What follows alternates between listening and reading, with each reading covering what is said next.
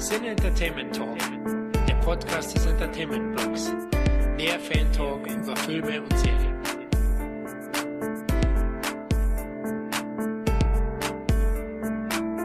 Hallo liebe Podcast-Freunde, mein Name ist Kevin Stintler und ich begrüße euch ganz herzlich zur neuen Ausgabe des Cine Entertainment Talk, welcher lautet Sammelwahnsinn, wenn Filmregale sprechen. Nicht nur das Thema ist extrem spannend, sondern auch meine Gäste, die nicht nur dem Sammelwahnsinn verfallen zu sein scheinen, sondern diese Leidenschaft in Form von Reviews, dem eigenen Mitwirken an Veröffentlichungen und durch den Kauf vieler physischer Tonträger frönen und somit zum Erhalt dieses Mediums aktiv beitragen und so dem wachsenden Streamingdienstmarkt ja irgendwie trotzen. Zum einen begrüße ich aus dem wunderschönen Österreich mit seinem YouTube-Kanal Playstalker Reviews, von dem ich ein ganz großer Fan bin, hat er eben halt äh, schon für Furore gesorgt im Internet. Und äh, ja, vielen Dank, dass du heute da bist und dir Zeit genommen hast. Hallo Clemens Eisenberger. Hallo Kevin, freut mich, dass ich da sein darf. Bin schon, bin schon gespannt, was du von mir wissen willst und habe ein bisschen Angst, weil normalerweise, wenn Österreicher von Deutschen interviewt werden, dann geht das meistens immer so schuldig im Sinne der Anklage. Ja. Für die, die dich nicht kennen sollten, erklär doch mal, was du so machst und was es mit deinem Kanal Play Soccer Reviews so auf sich hat. Also grundsätzlich, was ich meine, ich bin seit ungefähr 15 Jahren mache ich Dinge im Internet, habe äh, Spieletipps angefangen mit Game Reviews und Komplettlösungen, war bei Schnittberichte.com jahrelang, war bei DVD-Forum.at jahrelang und habe mir jetzt mehr oder weniger einen einen Videoblog aufgebaut auf YouTube, wo ich grundsätzlich das Konzept der Unpackings und ich mache ein Mediabook auf und spreche drüber, ein bisschen kombiniere mit Stand-up-Comedy beziehungsweise mit diesem Review-Stil, diesem klassischen Riff Review-Stil, den in Amerika zum Beispiel ein Angry Video Game Nerd, Nostalgia Critic, uh, Cinema Snob und so weiter haben. Das heißt, ich schaue in Wirklichkeit, dass das Ganze einfach für sich irgendwie unterhaltsam ist und das Mediabook, das man auspackt, der Film, den man bespricht, eigentlich mehr oder weniger Mittel zum Zweck ist. Einfach schauen, ein bisschen Information reinzupacken, Dinge vorzustellen, aber in erster Linie Schwachsinn zu labern, Witze zu reißen, Grimassen zu schneiden, einfach halt zu schauen, dass man dabei Spaß hat. Ja, das aber auf jeden Fall, das kann ich nur bestätigen. Also, liebe Leute, schaut auf jeden Fall mal rein bei Play Soccer Reviews. Ihr könnt übrigens äh, den Link äh, unten ist ja eingearbeitet hier unter dem Beitrag. Also, werden es auch am Ende der Sendung nochmal erwähnen. Also, ein Blick definitiv wert. Zum anderen begrüße ich, und ich muss diesen Mann eigentlich nicht vorstellen. Er ist der mutigste Mann, den ich kenne, weil er auch kürzlich Cats im Kino durchgestanden hat. Da muss ich sagen, unser Bookletmeister, Filmkritiker und CET-Veteran, den einzigartigen Christoph N. Kellerbach. Hallo Christoph. Hi, es freut mich hier diese Sammlungsfreakshow komplettieren zu können heute. ja, Gott, bei der Anmoderation dachte ich schon, oh scheiße, darauf habe ich mich eingelassen. Aber, Aber du fandst ja Cats richtig gut, habe ich gehört. Ich fand den hochinteressant. Das ist so meine sehr diplomatische Aussage dazu. Aber ähm, ja, ich kann auch sagen, dass circa eine Stunde nachdem ich aus dem Kino gekommen bin, ich die Blu-ray vorbestellt habe, aber die ist noch nicht in der Sammlung, also können wir da nicht drüber reden, was so eine subtile Meinung von mir ist, so, lass uns das Thema ad acta legen, es ist schon peinlich genug geworden. Ja gut, aber da warte ich dann auf die äh, Play Soccer Review, wenn sich äh, Clemens das Ding auf Mediabook holt oder im ganz seltenen, keine Ahnung, Steelbook oder was auch immer. Büste. Büste mit echt Haarfell.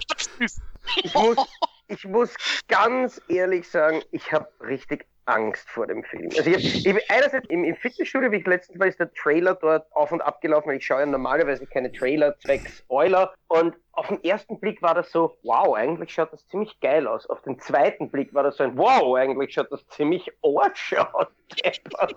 Und dann war das aber irgendwie so faszinierend, dass ich mir dachte, ich war tatsächlich kurz verletzt. Ich gehe normalerweise eigentlich nicht ins Kino, weil ich mir denke, um dieselbe Kohle, die ich zwei Kinokarten kriege, kriege ich dann irgendwann einmal drei Monate später auch die Blu-ray im Steelbook. Und wenn du Popcorn dazu haben willst, kannst du wahrscheinlich eine Nacht mit der Hauptdarstellerin auch gleich dazu leisten. Aber habe ich mir echt gedacht, da würde ich fast ins Kino gehen. Und das ist genau der Punkt, was ich auch durchlebt habe und weswegen ich ins Kino gegangen bin und das nicht bereut habe und die politisch aktuell absolut unkorrekte Art und Weise, was ich auch im Kino erlebt habe, erzähle ich nachher im Geheimen. Und ja, liebe Hörerinnen und Hörer, das ist ein Geheimnis, was vielleicht beim nächsten Live-Event verraten wird. Aber ähm, das ist genau auch ein Punkt, den du eben ansprichst, wo wir wahrscheinlich jetzt auch ins Sammeln überleiten können, weil dieses Interessante, dieses, uh, das sieht, warum auch immer jetzt so aus, als würde man sich damit beschäftigen wollen, ist, würde ich ja sagen, absolut dieser Urtrieb dahinter, oder?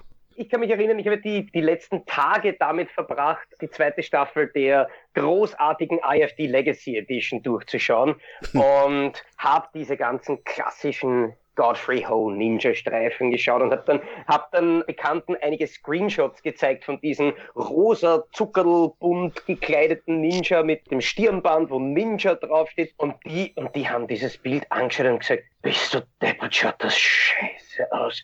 Und ich habe nur darauf gesagt, ja, geil, oder? Und habe wirklich jede einzelne Minute Spaß gehabt dabei. Es ist, also wie du sagst, mit, mit, mit sowas kannst du mir wirklich eine Freude machen. Dann guck unbedingt Cats im Kino.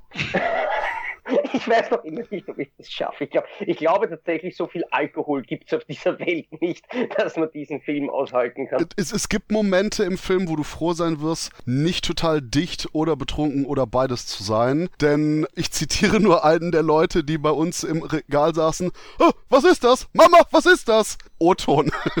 Oh, hat's was mit Jason Derulo zu tun? Nein, es hat mit Idris Elba zu tun. Nee, stimmt gar nicht, es war Ian McKellen. Dann hoffe ich, reden wir jetzt nicht von demselben. wobei, ah. wobei der, der, der Ricky Gervais hatte bei der Golden Globes Anmoderation hat er ja irgendwie gesagt, Last year you could see James Corden as a fat pussy and he was also in Cats.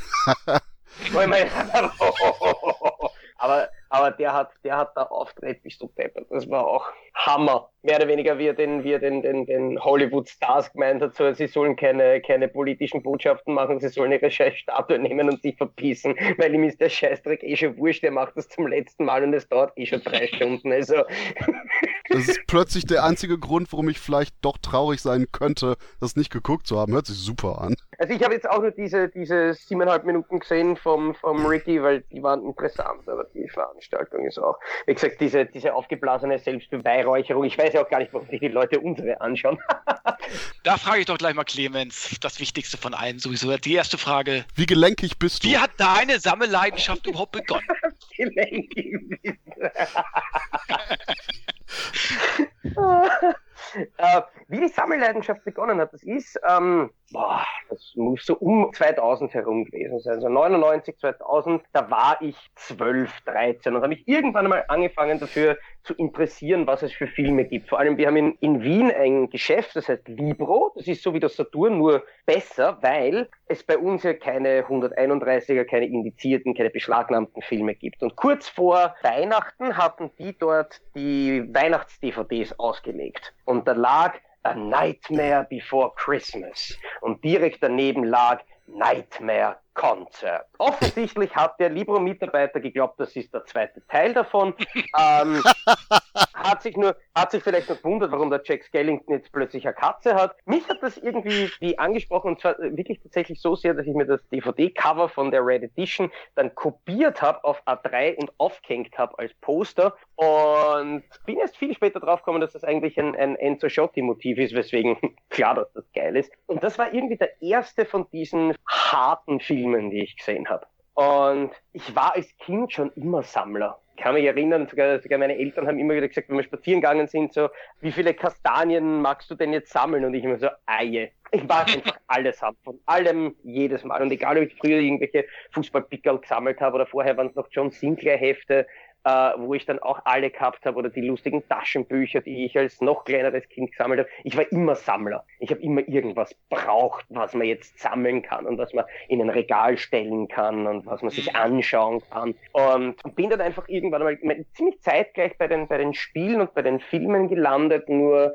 bei den Filmen ein bisschen effektiver geblieben, weil erstens, sie sind billiger und zweitens, man kann mehr oder weniger mehr davon in derselben Zeit genießen, weil eine, eine derartig große Spielesammlung bringt relativ wenig, wenn man die Zeit nicht hat, das alles zum Spielen. Ich meine, habe ich trotzdem eh auch. Aber bei den Filmen bin ich dann wirklich eben geblieben, vor allem weil ich dann diese ganzen Dinge dazu entdeckt habe. Es fängt eben an mit dem Lucio Fulci und dann denkt man sich, ah, Red Edition, das heißt gute Filme. Bist du deppert, war ich damals blöd.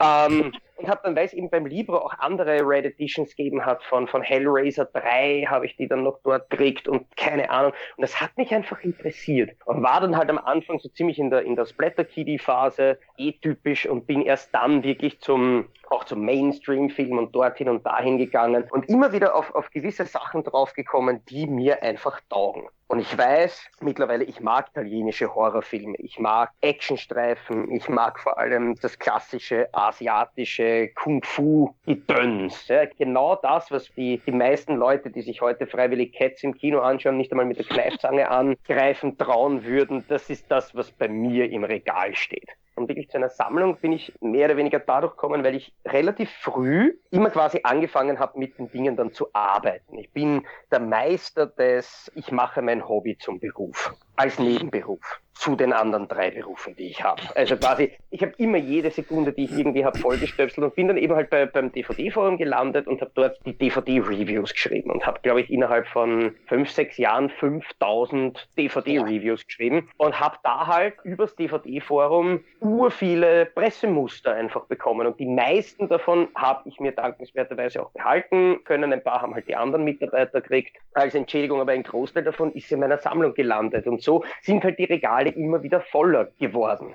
Und trennst du dich auch mal von, von gewissen Sachen äh, oder sagst, das, was du, was du hast, hast du? Nee, ich gebe ehrlich gesagt nichts mehr her, weil ich habe früher, ich hatte immer wieder so Phasen, wo ich dann ein paar Dinge weggegeben habe, wie ich zum Beispiel von, von DVD auf Blu-ray umgestiegen bin. Mhm. Habe ich mir damals gedacht, na okay, also ich kaufe mir jetzt die Saw-Filme, weil die mag ich, die kaufe ich mir auf Blu-ray und die alten DVDs im Mediabook, die braucht eh keine Sau mehr. Ja, habe mir dann drei Jahre später wieder noch teurer natürlich neu nachgekauft, weil dann ist es eigentlich schon relativ cool, die sieben Saw-Mediabooks nebeneinander zu haben. Was ich auch verkauft habe, war diese, diese schöne Lederbox von Pans Labyrinth, der jage ich jetzt immer noch nach, weil die will ich jetzt auch wieder haben. Und so sage ich, ich würde jetzt nur mehr zum Beispiel verkaufen, keine Ahnung, ich habe von Nummer 5 lebt die alte deutsche Standard Blu-ray von Splendid und jetzt kommt das Repack in Mediabook, dann brauche ich die alte Blu-ray nicht mehr aber wirklich nur mehr, wenn es inhaltsgleiche Sachen sind, einfach die ich mhm. doppelt habe, wo es aber dann wirklich nur die, die billige Plastiksache ist. Weil natürlich, wenn du sammelst, das ist ja das Gemeine. Du sammelst Dinge und musst dadurch dann natürlich bestimmte Dinge komplett haben. Ich sammle die Trash Collection von CMV, das sind DVDs. Natürlich brauche ich da alle. Aber wenn ich den Film dann als Blu-ray sehen will, brauche ich das Mediabook ja auch. Dann kommt dasselbe Film vielleicht in England von Arrow Video raus. Und ich habe seit 15 Jahren, nein, 15, seit 5 Jahren oder seit wann es gibt, eine vollständige Arrow Videosammlung im Regal. Natürlich brauche ich das dann wieder. Also du und kommst so, schon mal vor, dass du doppelt hast, auch mal den ein oder anderen Film. Ne? Äh, es kommt auch manchmal vor, dass ich ihn sieben oder achtmal habe, obwohl das ein Film ist, den ich nicht einmal mag. Einfach nur, weil er, weil er in der Reihe kommt und dann da und dann kriege ich eben, keine Ahnung, da irgendwo ein Muster, dann ist er in der Collection drinnen und bla bla bla. Das passiert einem einfach. Aber wie gesagt, ich sehe von den, von den ca. 10.000 Sachen, die ich in der, in der Sammlung momentan habe, vielleicht ein, zwei hundert, die ich verkaufen würde oder verkaufen Aha. könnte. Christoph, wie ist es bei dir? Ist es bei dir auch so ausgeprägt, die Sammelleidenschaft? Lustigerweise, die Anfänge, die Clemens beschrieben hat, haben mich so sehr an mich selber erinnert, so, hey, Red Edition, oh, awesome, oh, geil, Splatter. Oh. Also ich glaube, sehr, sehr viele Leute wandern einmal so in Jugendjahren durch diese Splatter-Schluchten, um dann auch quasi irgendwie vielleicht diesen jugendlichen Sturm und Drang rauszuhaben, dieses yeah! Um dann so ein bisschen die etwas, sag mal, gehobeneren, besseren äh, Filme teilweise zu sehen. Was allerdings den Ursprung des Sammelns angeht, äh, mache ich dafür meine Eltern verantwortlich, die mehr oder weniger auch gerne sammeln. Vater ist Ahnenforscher, Mutter ist total Steine fasziniert, Edelsteine und ähnliches. Und auch, weil sie eine Biolehrerin ist, hat die ganz viele Bio-Exponate und ähnliches und generell Bücher. Bücher ist und war bei meinen Eltern immer extrem viel angesagt. Und um mich quasi so als äh, junges, beschütztes Kleinkind auf den ersten Filmbesuch vorzubereiten, gab es dann hier, guck mal, wir haben hier ein, das Büchlein dazu, da gab es immer früher diese, diese Kinderbücher, besonders bei Disney-Filmen, ich glaube, das war eben Oliver und Co. Gab da ein Einkleberalbum und da gab es eben zum einen dieses Sammeln von den Bildern und ähnlichem, aber dann auch eben die Tatsache, dass man sich damit beschäftigt hat. Und das war äh, bei mir in der Kindheit immer ein großes Thema, dass man sich quasi auch mit den Sachen immer beschäftigt hat. Nach dem Motto, oh ja, der Film ist hier interessant. Ach, wie entsteht so ein Film? Wer hat den denn gemacht? Oh, was mhm. hat der denn gemacht? Und dadurch hat sich quasi auch schon relativ frühzeitig bei mir das Interesse für die Sachen, für die Welt hinter den Filmen, für die Making-ofs und für die gesamte Entstehung herauskristallisiert. Und ja, dann kam es eben mit den klassischen Sachen wie, hey, guck mal hier, ähm, Red Edition, hey, guck mal hier, die Sachen, bla bla bla bla bla. Und ich würde sagen, so was Filme sammeln angeht, bin ich da mehr oder weniger durch den Anfang des DVD-Zeitalters rausgekommen, wobei ich da auch wirklich quasi instant eingestiegen bin. Ich glaube, ich habe nicht die Jewel Case Klapperschlange und Sachen, aber quasi dann das erste Mal, womit die DVDs mehr oder weniger so eine normale Verpackung hatten. Ich erinnere mich noch, das war ähm, Staatsfeind Nummer 1, relativ früh danach kam irgendwie Matrix und Co. dazu, also wo ich dann da auch früh eingestiegen bin und irgendwie ist das dann so dran geblieben und ähm, ansonsten auch hat generell dieses Nachfragen, dieses Interessiertsein, ob das jetzt ist Arbeit für Zeitungen oder ähnliches immer irgendwie so ein Faktor mitgespielt, der mich da eben beim Film nie verlassen hat, was allerdings aber auch Sammlereditionen angeht, durchaus zurückgeschraubt habe. Zum einen, weil es gar keinen Platz gibt bei mir und das ist auch eine Sache, die ich noch, noch an Clemens weiterleiten werde, wo zum Teufel der denn seine riesige Filmkrypta hat und ansonsten eben ich brauche da jetzt nicht eine super duper Edition. Ich habe immer gerne ein Booklet zum Lesen, muss ich sagen, ist echt so ein Teil, was ich sehr mochte. Besonders bei den frühen DVD-Editionen, wo du das aufgemacht hast und dann eben so dieses, und wenn es eben nur dieses mehr oder weniger in Anführungszeichen vierseitige zusammengefaltete Papier links auf der Hälfte der Emery mhm. war, mit einem Cover mit zwei Seiten Text und dahinter der Kapitelangabe. Boom! So soll das aussehen und das ist auch eine schöne Edition dann. Natürlich gerne mehr Seiten, aber das sind die Sachen, die ich immer gerne mochte. Und mit den DVDs hat man dann eben auch die Audiokommentare, Making-ofs und Co., die dann auch gerade meinen Drang, mehr über die Hintergründe zu erfahren, weiter angefüttert haben.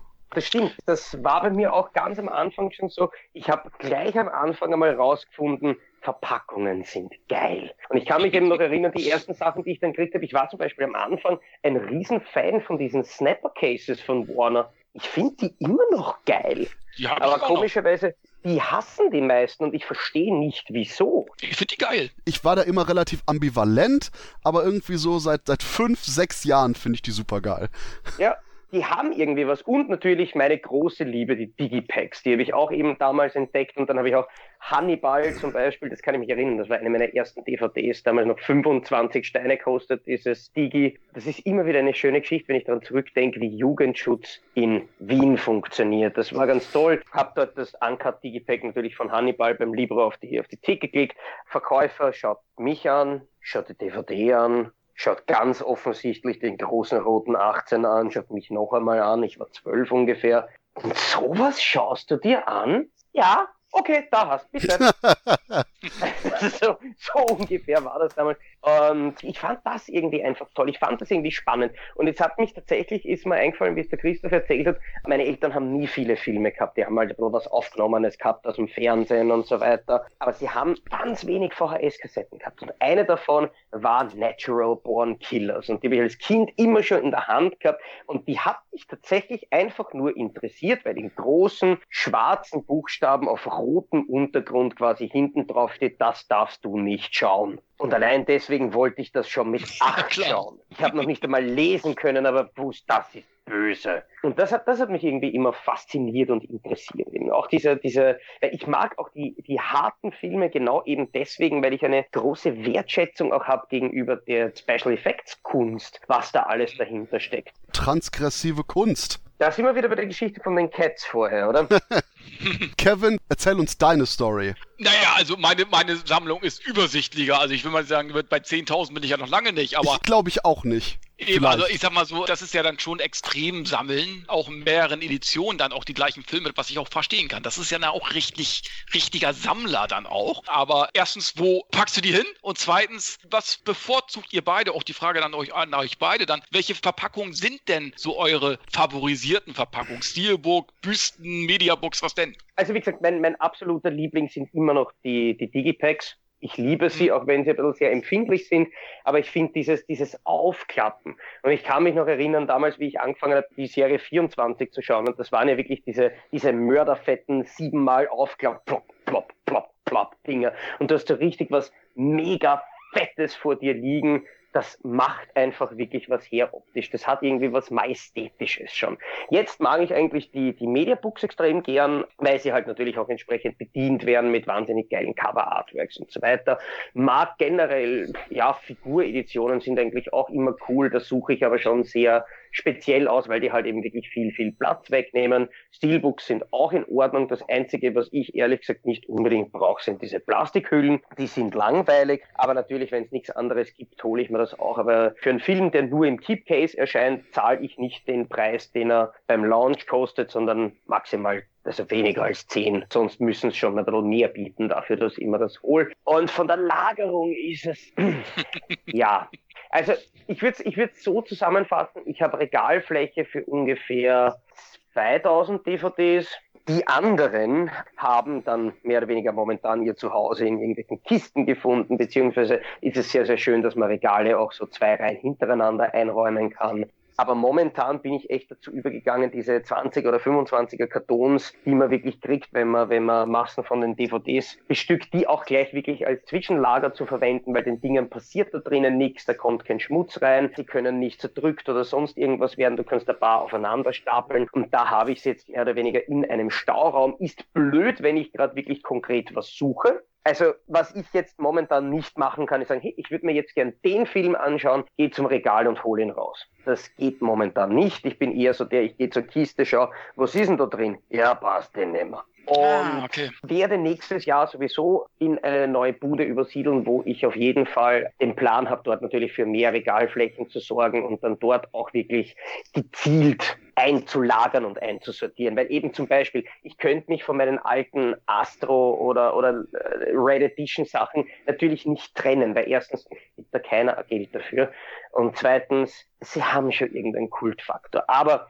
sie müssen jetzt nicht quasi in der ersten Reihe im Regal stehen. Und so werde ich dann jetzt halt äh, irgendwie hin und her schachteln, dass ich halt wirklich immer schaue, von jedem Film die eine beste Edition, die ich habe, wirklich schön im Regal zu platzieren und die anderen irgendwo ein bisschen abseitig, so dass man sie halt hat, dass man halt darauf zurückgreifen kann, wenn man sie aus irgendeinem Grund braucht. Aber das ist halt so momentan der Plan. Aber ich meine, ich kann sowieso nicht sagen, wie der Plan ist, weil ich meine, momentan habe ich 10.000 übersiedeln, wäre ich in vier Monaten circa. Das heißt, da werden es dann auch schon wieder bisschen mehr sein. Das ist ja eben die Schwierigkeit. Die Sammlung wächst ja immer weiter. Mhm. Also es bringt jetzt auch nichts, wenn ich, wenn ich für die Sachen, die ich jetzt habe, irgendwie einen Plan habe, wo ich das unterbringe, weil dann ist spätestens im Sommer schon wieder die nächste Kistenaktion fällig.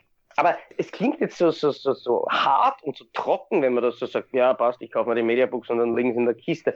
Aber ich finde es trotzdem irgendwie einfach geil, sie zu haben. Und ich setze mich auch mhm. ab und zu einmal wirklich ganz gern hin, so wie der eine vielleicht einfach durchs Regal geht und schaut und sich die Dinge anschaut, mache ich mir halt ab und zu ein paar Kisten auf und schaue halt wirklich, was ich da irgendwo finde. Wenn ich Zeit habe, mir einen Film anschauen will oder halt wirklich einmal gezielt was suche, mache ich das extrem gern, weil ich das auch wirklich, wirklich toll finde, was ich da alles habe. Christoph, wie ist das bei dir? Wie machst du das? Oder hast du da ein, ja, ein Schema, wie du sortierst, sage ich jetzt mal, wie du äh, meinetwegen Blu-rays nebeneinander, Mediabooks nebeneinander oder hast du da irgendwie ein Schema oder einen Tipp für die Zuhörer hier? Ähm, mein Tipp ist ganz ABC oder ganz, wenn man größere Sammelreihen hat, die einfach eben so zu lassen. Ich muss sagen, es macht mich kirre, wenn Leute nach Label sortieren. So nach dem Motto, oh, die Astros stehen hier, die Warner stehen hier. Ich so, ja, pff. ja so circa zwei Milliarden verschiedene ABC-Reihen nachher grob geschätzt, wenn man das Ganze nach Labeln sortiert. Die Sachen, die nicht untergebracht werden können, richtig, sind in nummerierten Kisten und äh, ich habe eine Liste, wo drauf steht, was in welcher Kiste ist, die wiederum nach ABC sortiert ist, weswegen ich dann sagen kann, oh, ich will eigentlich Film, gib den Namen ein und weiß dann, ah, okay, cool, Kiste, Kiste 28, Knatsch, fertig. Muss man nur mal dran denken, die nachher auch wieder reinzutun. Und ansonsten sowas wie zum Beispiel die X-Rated Hardbox-Reihe von den Western und den Kung-Fu-Filmen die stehen dann ausnahmsweise in einer Reihe oder auch eben so Sachen, wo es keinen Sinn machen würde, die anders zu sortieren, wie die coolen Galerie des Grauens von Anolis. Die sind natürlich dann zusammen und gerade wenn eben bei so einer Sammelreihe eine schöne Box mit dazukommt, hat man es ja eigentlich auch schon mehr oder weniger gemütlich vorgeschrieben, wie man das Ganze dann ins Regal stellt oder ob es jetzt hier die Eastern Collection, ich glaube von Schröder Media, hier mhm. Die gelben sind, die gelben DVDs, Ausrufezeichen. Und im Endeffekt da schlicht und ergreifend man ja auch dann sagt, okay, gut, dann stelle ich die in eine Reihe nebeneinander, ohne jetzt die noch irgendwie durchzumischen mit dem ABC. Aber wie gesagt, mein großer Ansatz ist einfach nur, macht so einfach wie möglich. Sprich, ABC und dann vielleicht eben mit Kisten, wo man noch irgendwas reintut, aber immer, dass man eine große Liste hat, wo einfach nur alles draufsteht damit man den Überblick hat. Denn ansonsten wird mir das selber einfach nur zu sehr auf die Nerven gehen, weil ich habe persönlich keinen Bock, komplett wie Ochs vom Berg zu stehen, wenn ich sage, oh, wo ist eigentlich Filmnummer bliblablub? Und dann mehr oder weniger die nächsten fünf Tage Dagobert Duck-mäßig seinen Lieblingstaler im Geldvault sucht. So dachte ich mir, oh, sind einige Sachen, die ich dann umdrehen müsste. Deswegen ist da echt mein Punkt, einfach nur chronologisch ABC Zahlen. Mhm. Das Lustige ist, mir geht's teilweise wirklich so mit dem, mit dem langen Suchen. Aber ich finde es das interessant, dass du das komplett scheiße findest und komplett ausschließt eigentlich.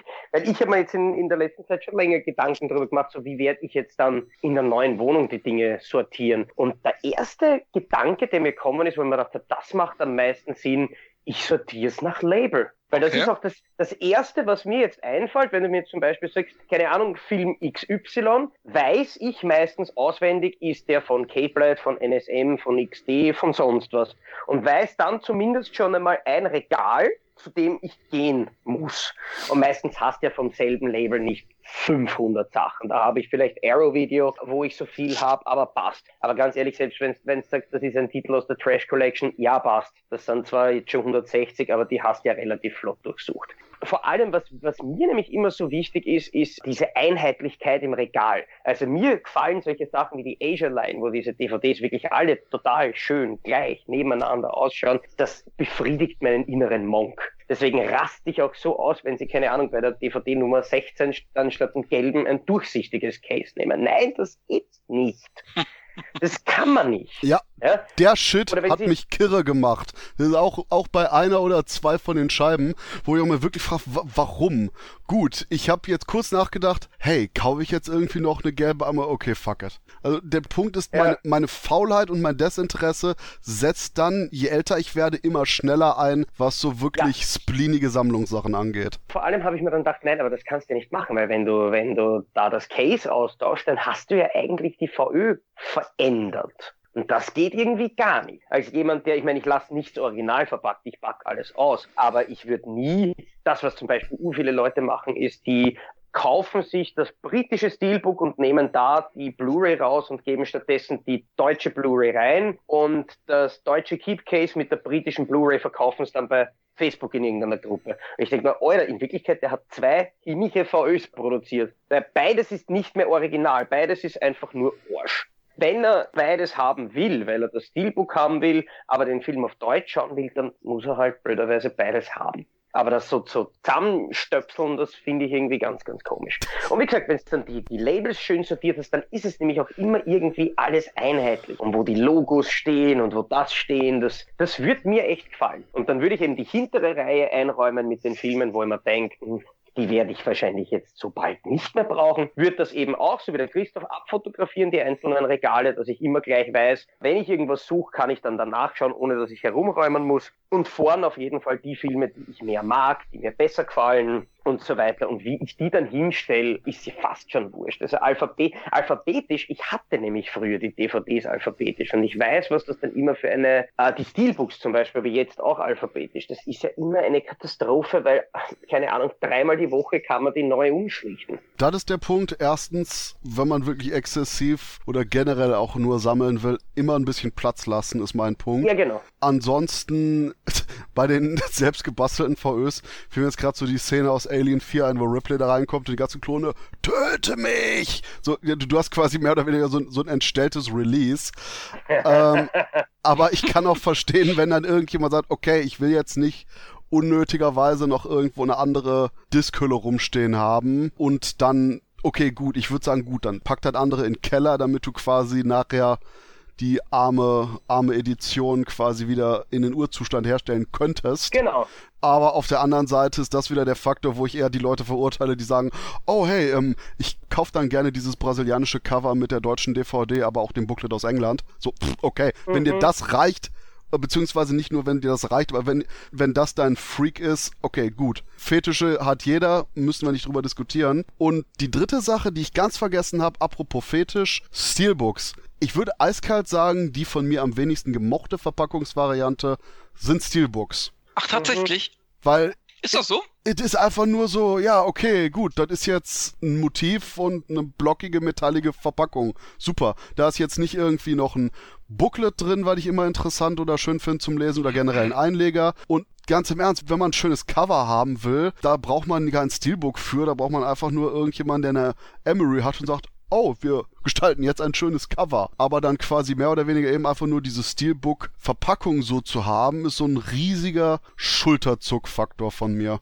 Clemens, bei Christoph weiß ich es, aber dich würde ich auch noch mal gerne fragen, hast du denn auch noch Videokassetten oder sagst du, nee, da hört bei mir jetzt der Spaß auf, da, da habe ich auch gar keinen Platz mehr für? Wie ich zum Sammeln angefangen habe, hat es schon DVDs gegeben. Ich habe tatsächlich mhm. damals als als Zwölfjähriger den ein oder anderen Film wirklich noch als Videokassette gekauft, weil ich einfach wenig Kohle gehabt habe und im Geschäft gesehen habe, hey, die Videokassette kostet die Hälfte wie die DVD und noch nicht wirklich checkt habe, was der Unterschied ist. Deswegen habe ich damals ein paar Filme als Video gekauft, aber ich würde jetzt sagen, meine Videosammlung beläuft sich auf 20 Titel ungefähr, 20, 25. Die habe ich aber auch alle noch. Und ich finde das auch äh, tatsächlich immer wieder ganz cool. Jetzt zum Beispiel, wie ich letztes Jahr die Mad Mission Astro Media Books gereviewt habe, war das einfach eine coole Sache. Ich kann zu meinem Regal gehen, kann dort eine alte Original Astro Blaurücken DVD, eine alte Astro Blaurücken VHS rausnehmen und kann das einfach herzeigen und kann das vergleichen. Das heißt natürlich, wenn du, wenn du damit arbeitest und wenn du, wenn du auf YouTube bist, was ja quasi visuelles Medium ist, dann ist es gut, wenn du solche Sachen einfach hast zum Herzeigen. Ich behalte mir ganz, ganz viele Sachen, die ich eigentlich nicht brauchen würde, weil ich eine andere Version von dem Film habe, einfach nur aus dem Grund, vielleicht brauche ich es einmal für irgendein Video. Und Filme wegschmeißen geht für mich gar nicht. Ja? Weißt du, das ist irgendwie, wie wenn du dein Baby in die Mülltonne haust. Gut, ja. machen auch Leute. Das, aber. Das ist wie Bücher ähm, verbrennen. Ja, das ist. Mhm. Und, und deswegen sage ich, ich, ich habe nicht einmal die DVDs, die ich habe, die kaputt geworden sind und diesen Schleier unten haben, nicht einmal die habe ich weggehauen. Die liegen in einer eigenen Lade. Das sind quasi meine, meine wissenschaftlichen Experimente, wo ich ab und zu mal wieder, nein, wo ich wirklich ab und zu mal wieder vorbeischaue und so, wird das schlimmer? Geht das weiter? Was passiert jetzt mit dem Ding? Aber nicht einmal das kann ich weghauen. Sogar da habe ich irgendwie zu großen Respekt vor dem, vor dem Medium dahinter und, und vor, der, vor der Filmkunst und so weiter, dass ich das einfach irgendwo weghauen kann. Du, aber du mhm. bist dir schon klar, dass du gerade vom liebevollen Umsorgen deiner aktiven Filme rübergegangen bist zu, oh ja, und wenn die dann sterben, lege ich die Leichen in eine Kammer und schau, schau alle drei Monate mal nach, wie es aussieht. Ja! Gut, normalerweise, wenn man so sieht normalerweise die Leichen, die ich sehe, esse ich meistens. Aber eben letztens habe ich auf Facebook ein Bild gesehen von, von, von, von so einem Hirsch und da hat jemand drunter geschrieben, wie kann man sowas essen? Und ich habe drunter geschrieben, ist das eine rhetorische Frage oder brauchst du ein Rezept?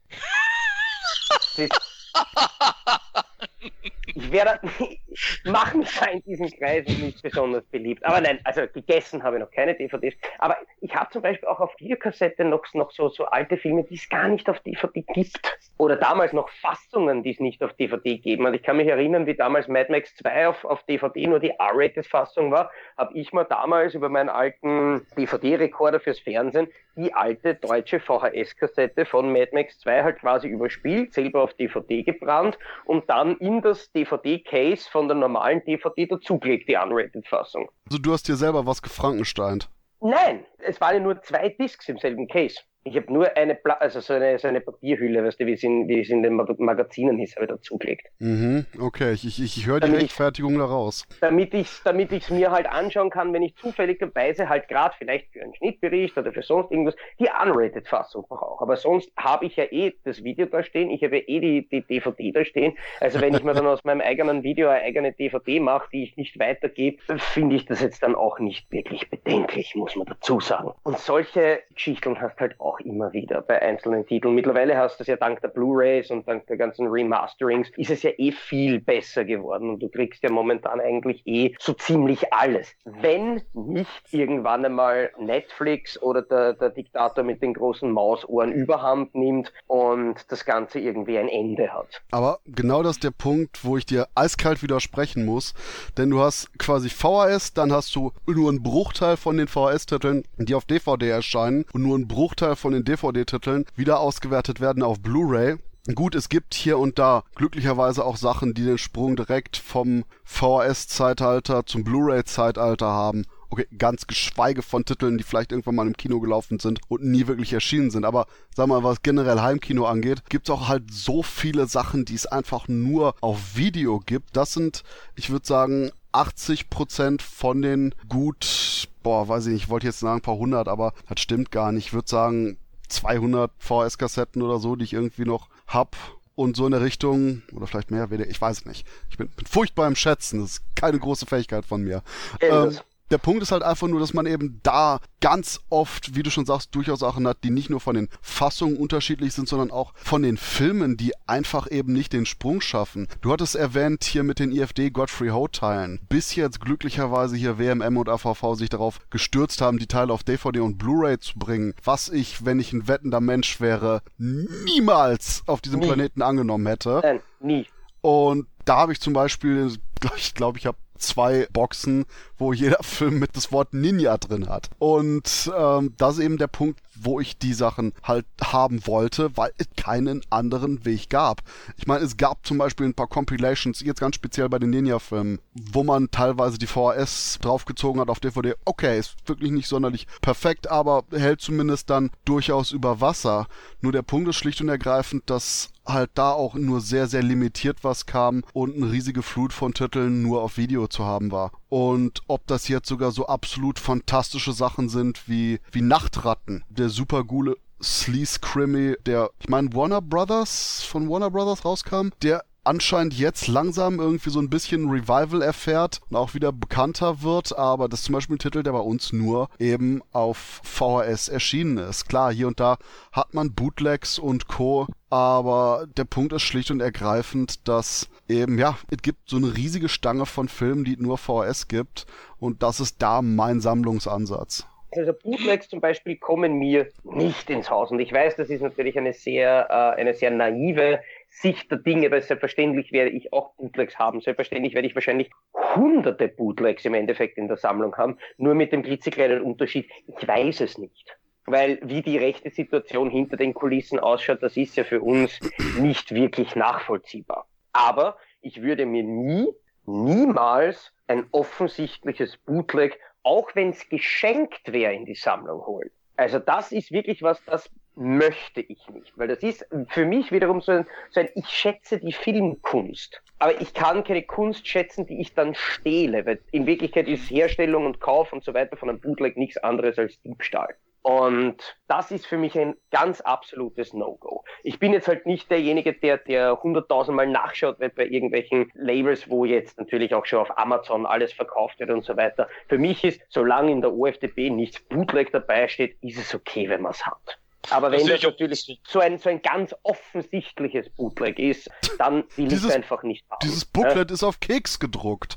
Zum Beispiel. Ja? Oder wenn du die DVD auspackst und sie ist plötzlich gebrannt. Ja, das ist, das ist dann natürlich ein absolutes No-Go. Aber wie gesagt, was ich noch nicht ganz verstehe, weil du vorher gesagt hast, mit den ganzen Filmen, die es nur auf VHS gibt oder nur auf dem Medium gibt, so blöd das jetzt auch klingt, ich sehe das Problem nicht dahinter. Weil, okay, den Film gibt's jetzt nur auf VHS, da gibt's kein DVD, da gibt's kein Blu-ray. Ja, passt, ich habe ja die VHS. Ja, ja, nee, ich sage einfach die nur. ich ja nicht her. Das heißt, die bleibt in meiner Sammlung und äh, muss ich mir halt, wenn ich den Film sehen will, so lange anschauen, bis es irgendwas Besseres gibt davon. Genauso beim, beim Umstieg von DVDs auf Blu-rays, auf mittlerweile 4K Blu-rays, die es eh nicht mehr lang geben wird. Da denke ich mir, ich schaue immer das Beste, was ich, was ich halt gerade habe und wenn es ein Film ist, der es mir wert ist oder ich muss, weil es in irgendeiner Collection erscheint, dann habe ich halt irgendwann einmal auch ein Upgrade davon. Aber irgendein Schaß-Film, den ich mir irgendwann einmal auf DVD um zwei Euro geholt habe und den nicht gut gefunden habe und der kommt dann irgendwie auf Blu-ray raus, dann brauche ich den nicht noch einmal. Nee, Da ist es Punkt. mir dann wurscht, dass es der nicht in das, in das neue Zeitalter schafft. Ja, aber genau das war ja einfach mein Punkt, dass eben einfach nur meine VHS-Sammlung aus Titeln besteht, die ich eben gerne haben will, die es aber eben noch nicht da beim Kauf der VHS auf DVD oder Blu-ray gab. Das war auch nur mein Punkt zu sagen, dass auch durchaus VHS-Sammeln, abgesehen vom ästhetischen Wert, heutzutage wirklich auch noch einen rein praktischen filmhistorischen hat, um schlicht und ergreifend auch bei dem Inhalt der eigentlichen Filme diese noch zu haben, diese sammeln zu können, weil es schlicht und ergreifend der einzige Weg ist, einige Filme überhaupt zu haben. Aber sehe ich das schon so auch, dass du auch meinst, dass wenn ein physisches Medium ausstirbt, dass dann auch ein Stück Filmgeschichte aussterben kann, weil es den Sprung nicht geschafft hat auf ein anderes Medium oder auf einen Streamingdienst oder was ich was? Ja, aber ich sag mal, das ist bei allen Arten von Veröffentlichungen so. Allein wenn ich mir irgendwelche äh, Lon Chaney Senior Filme angucke, wie viele von denen, beziehungsweise nicht angucken kann, wie viele von den 20er Jahre Gruselstreifen haben den Sprung äh, überhaupt nicht irgendwie geschafft, dass die überhaupt nur erhalten sind. Und dahingehend, du hast immer natürlich den Verschnitt und du hast immer, dass das Ganze sich mehr oder weniger immer weiter reduziert. Aber gerade vom VHS-Zeitalter zum DVD-Zeitalter und noch eine viel extremere Variante vom DVD zum Blu-ray-Zeitalter hast du eine immer weitere Komprimierung des Angebots, einen immer kleineren Fokus, der auch eben für die Leute mehr oder weniger ja, aufoktroyiert wird, wo die keine Art und Weise haben, um dem zu entkommen. Denn schlicht und ergreifend, du kannst nicht auf Blu-ray Sachen kaufen, die nicht da sind. Das ist einfach nur eine logische Schlussfolgerung. Aber dadurch hast du auch eben einen absolut zielgerichteten Zuschauergeschmack, solange man eben nicht jenseits von Müller, Saturn und Mediamarkt einkauft und eben ein paar schöne Sammlereditionen, ob es jetzt Filmart, Subkultur, Wicked Vision, CMV, X-Rated und Co. sind. Du hast eben schlicht und ergreifend sonst ganz, ganz viele Titel außen vor. Und das sind auch die Sachen, die ich persönlich am interessantesten finde. Die abwegigen Sachen, die, die man eben jetzt nicht konsequent im Mainstream durchgeboxt bekommt. Sowas wie Cats. Sowas wie im Endeffekt, wo die Leute auch noch in 20 Jahren sagen werden, wow, ich bin echt überrascht, dass das so gemacht wurde. Und ob das jetzt ein 100 Millionen Dollar Film ist, wo alle Leute sich fragen, what the fuck?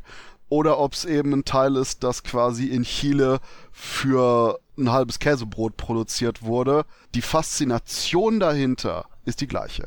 Das ist, finde ich, ein absolut perfektes Beispiel, wenn du das bringst, weil ich habe momentan wirklich brutal Angst vor diesen Streaming-Diensten. Für mich sind die, ich nenne es jetzt in weiterer Folge einfach Netflix, für mich sind die der Feind, weil Ja. das, was die machen, ist in Wirklichkeit das Allerschlimmste. Die können dann nämlich einfach kontrollieren, was du schaust. So, die können zum Beispiel hergehen und sagen, ja, wir Simpsons-Macher, wir wollen jetzt nichts mehr mit Michael Jackson zu tun haben. Deswegen ist die erste Folge der dritten Staffel von den Simpsons leider ab sofort verschollen. Ähm, das, Interessanterweise, sie steht in meinem Regal, sie ist nicht verschollen. stopp, Dasselbe, das ist genau der Punkt, wo ich, als ich das mitbekommen habe, ich habe keine anderen Simpsons-Staffeln, mir aber die dritte Simpsons-Staffel gekauft habe in dem Moment. ja genau. Ja, dasselbe, dasselbe bei der, bei der, bei der ersten Staffel Game of Thrones, wo sie diese paar Sekunden rausgeschnitten haben. Das Problem ist halt, und Cats ist deswegen ein gutes Beispiel, weil das ist mehr oder weniger eine absolute Bauchlandung für Universal. Und wenn die diesen Titel zum Beispiel über Netflix veröffentlicht hätten und hätten diese Kritiken gekriegt, hätten sie vielleicht einfach sagen können, "Hm, na, das ist uns jetzt zu peinlich, wir nehmen den Film wieder offline. Weg ist er. Noch mehr, du hast ja wortwörtlich sogar die Tatsache, dass die anscheinend ja eben eine mit Effekten geupdatete Fassung nachgeschoben haben. Ja, genau. Und glaub mal nicht, dass die ursprüngliche Version irgendwo noch erscheinen wird. Ja, natürlich Das- nicht, weil die ursprüngliche, die ursprüngliche Version war ja eigentlich ein Workprint. Die Arschlöcher haben ja einfach eine unfertige Fassung in die Kinos geschickt, weil sie es nicht übers Herz gebracht haben, übers finanzielle Herz natürlich, dass sie den Film verschieben. Und es ist eine bodenlose Frechheit eigentlich. Das ist allerdings genau der Punkt, wo ich reingreife und sage, in diesem Fakt hoffe ich unglaublich, dass irgendjemand wirklich die ursprüngliche Fassung gebootlegt hat. Denn ja. das ist was, was du sonst niemals wieder sehen würdest. Und ich sag mal, eine deutlich mainstreamigere und, und wesentlich softere Variante ist eine remasterte Version von den Star Wars-Filmen, von den klassischen. Ja, genau. Und, und die werden dauernd überarbeitet. Ich habe jetzt letztens ein Vergleichsvideo gesehen, wie, der, wie die Greedo Shot First Szene auf der, auf der Disney Plus Version ausschaut. Alter, das schaut aus wie von einem einarmigen Kleinkind mit einer Axt zusammengeschnitten. Hm, das sieht das shit aus. Widerwärtig. Das hat mit einem Hollywood-Spielfilm nichts mehr zu tun. Keine Ahnung, was dem Idioten da die ganze Zeit einfällt. Und auch die Walkie-Talkie bei E.T.-Scheiße, das ist einfach alles, was. Ja. Ich meine, natürlich, es ist sein Film. Natürlich ist es eigentlich sein Recht, das zu verändern, aber es ist mein Recht, ihn dafür Scheiße zu schicken und mir meine alte Version weiterhin anschauen zu wollen. Und da ist die Geschichte. George Lucas wollte zum Beispiel dieses Star Wars Holiday Special einfach verschwinden lassen, weil er sich geniert dafür. So, gut, dass man damals Dinge auf Videokassette aufnehmen hat können, weil das ist die einzige Chance, dass es das noch gibt. Gäbe es das über Netflix oder so, bräuchte er nur auf Delete drücken und es wäre weg. Und ich, ich inkludiere jetzt keine illegalen Torrents und so weiter. Sowas ist, ist quasi in meiner Rechnung nie vorhanden. Und da denke ich mir, solange es die Dinge aber auf DVD gibt, solange du die in deinem Regal hast, bist du sicher und kannst dein Programm fernab von jeglicher Zensur selber zusammenstellen. Weil wenn es irgendeinen Film zum Beispiel bei euch in Deutschland nicht gibt, gibt es ihn vielleicht in Österreich, gibt es ihn vielleicht in England, gibt es ihn vielleicht in Amerika. Und weil du, weil du gerade gesagt hast, dass es ur viele Filme, dass die einfach nie den Sprung schaffen. Ich finde, das ist so viel besser geworden in der letzten Zeit. Es gibt so viele Labels, die sich wirklich mit Hingabe um die Aufbereitung von so alter Scheiße kümmern. Allein Vinegar Syndrome in, in Amerika oder eben Arrow Video oder Eureka oder dann natürlich die ganzen deutschen Anolis, Wicked Vision und so weiter und so fort. Ich finde das Angebot an Filmen, die es jetzt auf Blu-ray gibt, ist einfach überwältigend. Teilweise Filme, die es nicht einmal auf Videokassette gegeben hat, haben jetzt plötzlich ein Blu-ray-Release. Wobei, das denke ich, ist auch der extreme Split, der besonders jetzt in den letzten ein, zwei Jahren immer deutlicher auf auftritt. Du hast die Normalos, die Allgemeinheit, die streamt, die sagt, wie ich eine physische VÖ. Das ist alles Netflix. Und ja, genau. das ist, das ist eine Sache, die mich tierisch schockiert hat. Hier, Professor Dr. Markus Stieglegger hat auf Facebook was gesagt, wo mir echt so, aber Kinnlade, runter, weggefallen, Erdkern. Der Punkt war, er meinte, ja, ich habe etliche Leute, die irgendwie äh, Film studieren und deren Filmarchiv ist Netflix.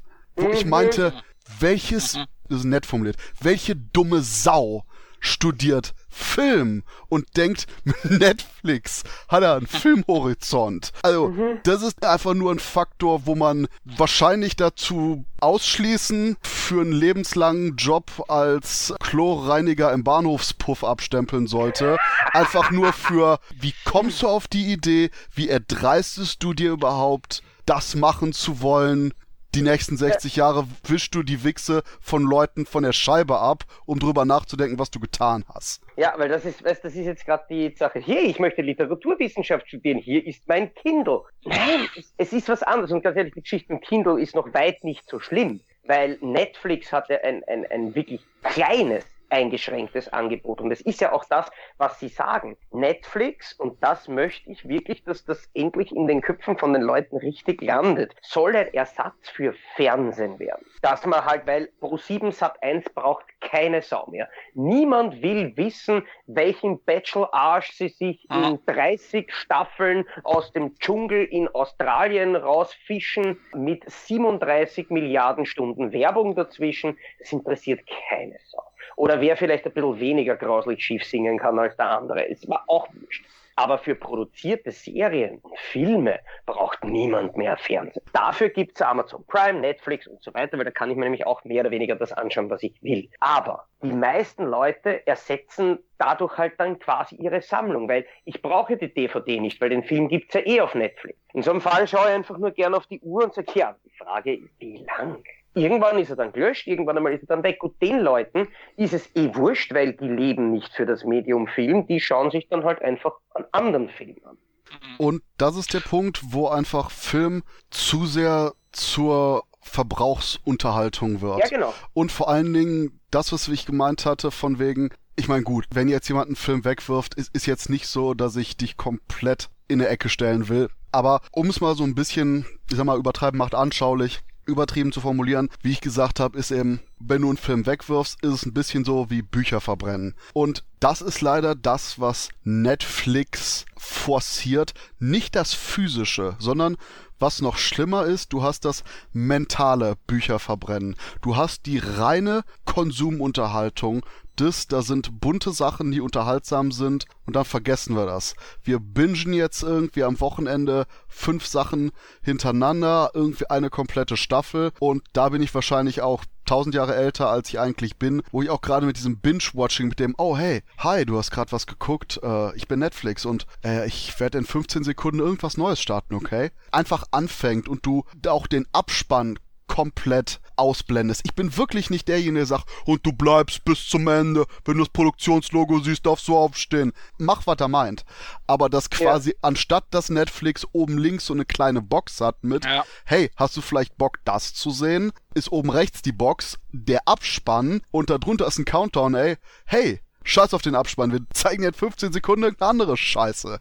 Ja, aber, aber das ist Netflix scheißegal. Die wollen, dass du zum nächsten Film übergehst, dass du gar nicht mehr in Versuchung gerätst, äh, äh, Scheiße, der Abspann, äh, ja, ach, jetzt habe ich eh keinen Bock mehr, jetzt gehe ich ins Bett. Und Nein, du sollst gleich den nächsten Film gucken. Darum ist eben halt Film bei Netflix und so einfach nur eine Massenware. Es ist eine Ware, die ich jetzt auch nicht komplett ablehne, wo ich sage, ach, den Film habe ich jetzt im Kino nicht gesehen und auch noch nicht auf DVD. Ach, den guckst du mal eben schnell auf Netflix. Das ist eine gute Sache. Aber wenn ich ihn geil finde, wenn er mich interessiert, dann hole ich mir den immer noch physisch. Erstens weiß ich nicht, wie lange der da drauf ist. Und zweitens habe ich vermutlich auch noch Extras auf der Scheibe, die ich ja auch beim Streaming-Anbieter in der meisten, äh, manchmal gibt's, wo du, glaube ich, ein paar Extras bekommst, aber in der Regel ja auch nicht. Ne? Das sind ja alles Dinge und gewisse Filme, wie zum Beispiel Labels wie CMV und so rausbringen, wirst du ja sowieso niemals auf irgendeinem Streaming-Dienst wahrscheinlich sehen. Das darf man ja auch nicht vergessen. Also ähm, von daher ist für mich ein physisches Medium immer noch der große Vorteil von der Wertigkeit für mich, etwas in der Hand zu haben, also den Film,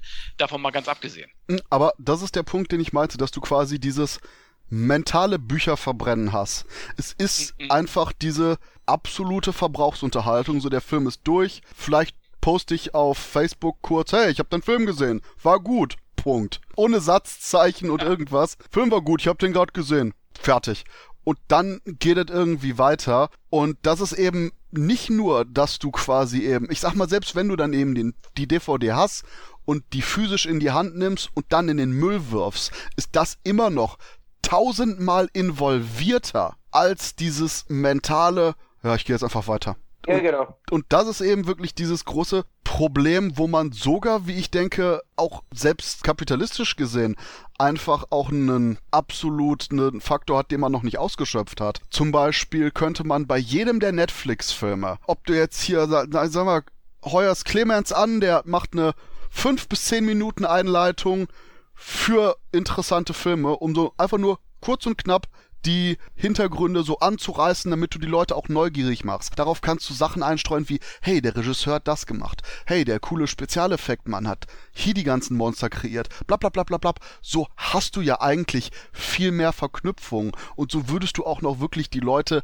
anregen, eben nicht nur über den Hintergrund ein bisschen nachzudenken, sondern auch noch mehr zu schauen. Und das ist eben wirklich diese Art von faulem Kapitalismus, diese Art von faulem Streaming, die man einfach auch bei Netflix hat, wo man sicherlich mit einfachen Mitteln schlicht und ergreifend eben diese Video-Review-Kultur, die eben überall auch sehr beliebt ist, kombinieren könnte mit dem Streaming. Hab einfach nur so einen Button, so nach dem Motto Background-Infos oder klick bei deinen Optionen bei Netflix an, Einleitung aktivieren, dass du eben wie früher beim Fernsehen so eine kleine Anmoderation hast zum Film. Ich denke, das wäre auch ein wirklich guter Faktor, um A, die Leute mehr und persönlicher an die Portale zu binden, was natürlich auch für die dann positiv wäre, aber auch gleichzeitig den Filmen selber noch eine Wertigkeit und mehr Aufmerksamkeit zu geben. Das ist es, ja. Ich meine, bei den, bei den Serien ist es natürlich klar, noch bevor die Folge aus ist, wollen sie sofort, dass du die nächste schaust, weil für sie quasi jeder Klick und alles, was du schaust, offensichtlich irgendwie Geld ist oder Macht ist oder generell halt Bedeutsamkeit ist. Und bei der DVD zum Beispiel kann aber, und das ist sicherlich auch eine Sache, niemand anderer wissen, was ich jetzt gerade schaue. Ich meine, es mhm. hat nicht jeder Trottel einen Videoblog auf YouTube, wo er das in großer Lautstärke in die Kamera rotzt. Aber bei Netflix ist es einfach so, alles, was du anklickst, alles, was du anschaust, da werden dir dann gleich Dinge empfohlen. Hey, du könntest dir das schauen, hey, das könnte dir ja auch gefallen. Und das, was sie dir da anzeigen, ist aber in Wirklichkeit Werbung, für die sie von dem anderen dann Geld kassieren. Dafür, dass, dass sie dann deren Inhalte mehr oder weniger an dich weiter verbreiten. Genau, die sagen dir, was du gucken kannst als nächstes, was zu dir genau. passt. Die haben so einen Algorithmus und so weiter. Das ist ja eben halt was anderes wie früher. Da ist man zur Videothek gegangen. Es hat man auch gestöbert. Da ist man nach Cover gegangen teilweise. Ah, der Cover ist, das Cover ist geil. Den Film nehme ich mit. Gut, manchmal war der Film scheiße. Aber du hast dadurch dein Filmwissen erweitert. Du hast da Filme geguckt, die du sonst nicht gesehen hättest in Zeiten von Streaming zum Beispiel. Da wärst du gar nicht auf diese Filme gekommen. Es fehlt halt einfach das komplette Menschliche, weil ich meine, okay, genau. wenn Netflix sagt, hey, du hast das gemacht, dir könnte jetzt das auch gefallen, ist ja in Wirklichkeit genau dasselbe, wie wenn wir einen Filmpodcast machen und den Zuhörern sagen, hey, dir hat der Film gefallen, dir könnte der jetzt auch gefallen. Aber es ist halt einfach kein, kein, kein menschlicher Bezug, es ist irgendwie kein, kein Dings mhm. dabei, es ist halt einfach nur, ja, jede Unterhaltung ist einen Klick von dir entfernt. Sind wir relativ froh, weil sonst könnten wir eben keine Podcasts oder Video-Reviews oder sonst irgendwas verbringen. Aber wir sehen ja alleine mit jedem, der sich das anhört oder anschaut, sehen wir, dass es immer noch viele Leute gibt, denen das wichtig ist. Mhm. Und das ist halt für mich, ist es dann schon wichtig, da zu sagen, es ist eigentlich eine Prinzipsache. Netflix Geld zu geben, bedeutet in Wirklichkeit dafür zu sorgen, dass Netflix die Möglichkeit hat, wieder Filme aus den Kinos rauszukaufen, die dann Warner produziert hat, aber halt gar nicht auf Blu-ray veröffentlichen darf, weil der Andy Serkis Dschungelbuch gehört jetzt schon Netflix. Danke, ihr Arschlöcher hoffentlich nur zeitexklusiv und so weiter. Alles, was die für Geld bekommen von jedem Abonnenten, verschafft ihnen mehr Möglichkeiten, mehr Macht, mehr Dinge, die sie da ergreifen können. Amazon verpackt das, finde ich, ein bisschen besser. Damit da hast du ein paar Serien und ein paar Filme. Das ist, das hat für mich mehr mhm. diesen, diesen ja. Zwischendurch-Charakter weil ich schaue ab und zu, wenn ich unterwegs bin, schaue ich mir gerne ein bisschen was an auf Amazon Prime. Ja, passt, es gibt eine neue Staffel Family Guy, cool. South Park, neue Folge, cool. Ab und zu auch mal ein Film, passt. Aber das ist halt eben wirklich nur so, okay, ich bin jetzt gerade wirklich so müde und so zu faul, dass ich eine DVD aus dem Regal hole.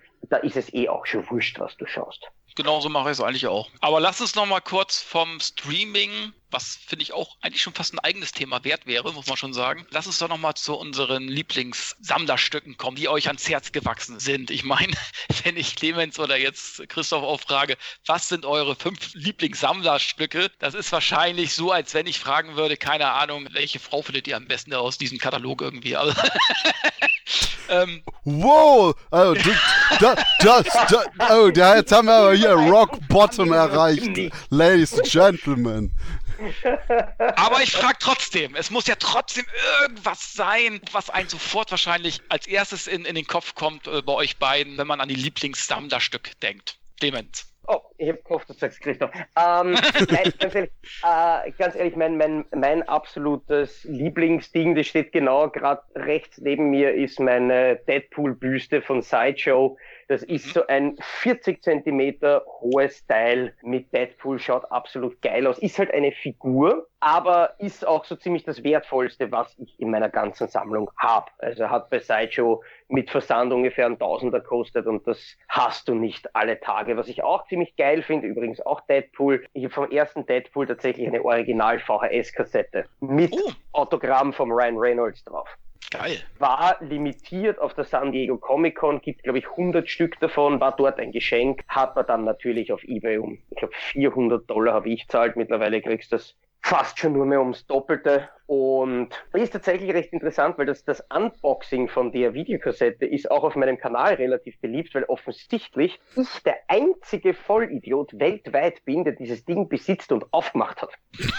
weil es gibt, außer, außer mein Video, es gibt keine Unboxings, es gibt keine Fotos von diesem Ding, in keinem Forum, nirgendwo. Klar, niemand kauft irgendeine auf 100 Stück limitierte Veröffentlichung und packt's aus. Doch, weil ich möchte wissen, was ich habe. Ich würde die, die Kassette nicht in den Player legen, da habe ich zu große Angst, dass irgendwas passiert.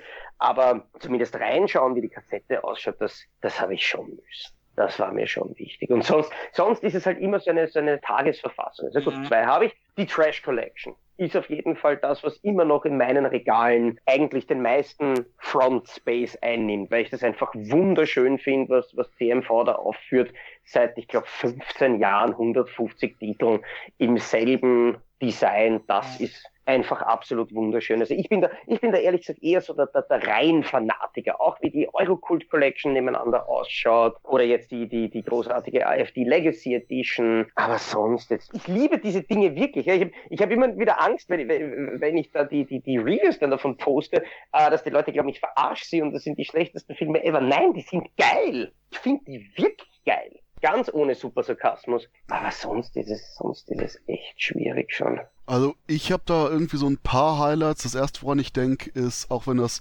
qualitativ überholt ist, die alte Sammeledition von Dune, der Wüstenplanet, die von Marketing damals mhm. rausgekommen ist. Und die erste Edition war äh, so ein Plastik DIN A3 Hardbox mehr oder weniger mit Samtbezug, die aber auseinandergefallen ist. Und dann gab es auch eine Echtleder-Variante, für die man irgendwie, ich glaube, einschreiben musste und bla und die dann ausgetauscht wurde. Und ich habe quasi diese coole Echtleder Box von Dune, der Wüstenplanet, die ich einfach nur sehr mag, weil ich auch den Film einfach nur extrem ins Herz geschlossen habe. Ansonsten, wo ich mich gerade einfach mal so umschaue, fällt mir auf jeden Fall die Universal Monster Box mit den drei Büsten eben von Frankenstein, ich glaube mhm. Wolfman und Dracula eben ein. Deswegen mit Ich frag mich, weil die so halb hinter äh, den, na, Didi Hallervorden Box steht. Aber das erinnert mich dann auch an Didi Hallervorden, das Turbine Buch, was rausgekommen ist mit den ganzen Filmen auf DVD, den Soundtracks, was man wirklich aufmacht als so eine Art Hardcover-Buch in einem Schuber. Wunderbare Edition einfach nur. Und auch in der Richtung, zum Beispiel mir fallen die 84 Entertainment Leather Books ein, die sehr, sehr schön gemacht sind. Dann ansonsten die Galerie des Grauens von Anolis, weil wenn ich so einen Fetisch habe, was Sammelsachen angeht, mhm. ich liebe es, wenn du quasi zwei, drei Titel hast und das Rückenbild sich dadurch mhm. ergibt, wenn du die zusammen machst ich find's einfach nur super geil. Gerade auch eben, wenn man, weil ich auch noch zusätzlich Comics gern lese, gab's das bei ein paar Editionen, wo man eben so ein schönes Rückenbild hat. Und das ist also wirklich ein Punkt, wo man mich sehr, sehr leicht kriegt. Also, liebe Label, wenn ihr irgendwelche Rückenmotive zusammenhängend macht, habt ihr zu 99,9% einen Kellerbach-Kauf mit dabei. Aber auch so kleine Sachen, wie zum Beispiel 84 Entertainment hatte noch vor einiger Zeit so ein so Hardbox-Kaltschuber mit so drei Hardboxen, zum Beispiel von Puppet Master rausgebracht, was schön aussieht. Wobei ich jetzt durchaus einfach sag, gut, was Puppet Master angeht, ist natürlich die große Trunk Edition von Wicked Vision einfach der oh, Hammer. Ja und generell dabei. Aber es gibt sehr, sehr viele schöne Sachen. Zum Beispiel äh, United Artists hat drei große Hardcover-Bücher rausgebracht, wo in jedem der drei Bücher 30 Filme aus der Geschichte von United Artists sind und die haben dann unterschiedliche Themen, die Boxen. Ich glaube, die eine Box ist irgendwie Krieg und Drama, die andere ist irgendwie Komödien und Thriller und das dann eben auch mit so Hardcover-Büchern, die ähnlich wie eben die Diddy-Box von Turbine richtig schön auch mit zum Lesen und Stöbern sind wo man auch quasi wirklich diese große, wertige, historische Edition als Gefühl mit dabei hat. Und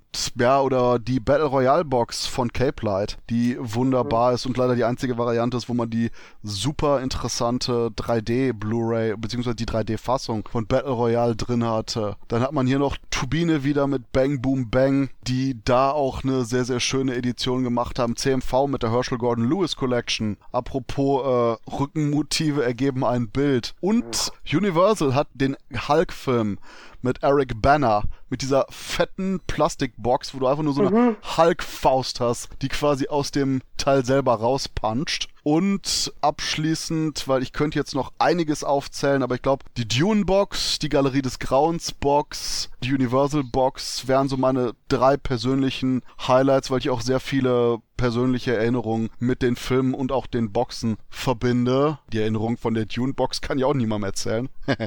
aber super geil und ein großartiger Stinkefinger ist die Star Trek Box, wo Star Trek, alle Staffeln der Serie, die Zeichentrickserie von Original Trek und die Filme 1 bis 6 mit dabei sind. Und das war's. Ich meine, gut, Next Generation Filme, ich mag die Serie und First Contact, aber das war's. Und es ist diese Star Trek Box, so ein riesiges Fuck you einfach nur an alles andere, was danach kam. So, oh ja, Star Trek, wir haben die Star Trek Box. Die geht bis einschließlich Star Trek 6.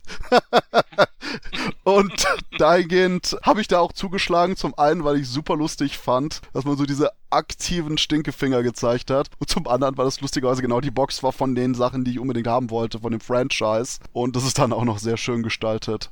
Und oh, ja, stimmt. Wo wir bei Sammelreihen sind, Camera Obscura, die Italo-Genre Cinema Collection. Auch, auch sehr, sehr feines Teil. Wobei, äh, wie gesagt, da gibt es noch ganz viele. Ich vergesse jetzt gerade von, ich glaube, Cineploid. Die hatten ja auch die italienischen Filme jetzt rausgebracht. Ja. In den Slim Media Books. Und mhm. wenn man bei Cover B sich alle kauft, sind die alle mit extrem knalligen Farben. Du hast gelb, blau, rot, so hintereinander. Ja, stimmt. Nein, die Cineploids sind auch geil. Oder was mir jetzt zum Beispiel gerade eingefallen ist, wie du, wie du geredet hast, ist die äh, von Motion Picture. Gibt es auch so eine, eine Reihe in kleinen Hardboxen, die ist auch wunderschön. Oder von Arrow Video, die äh, Herschel Gordon Lewis Box, die ist nämlich hammer hardcore.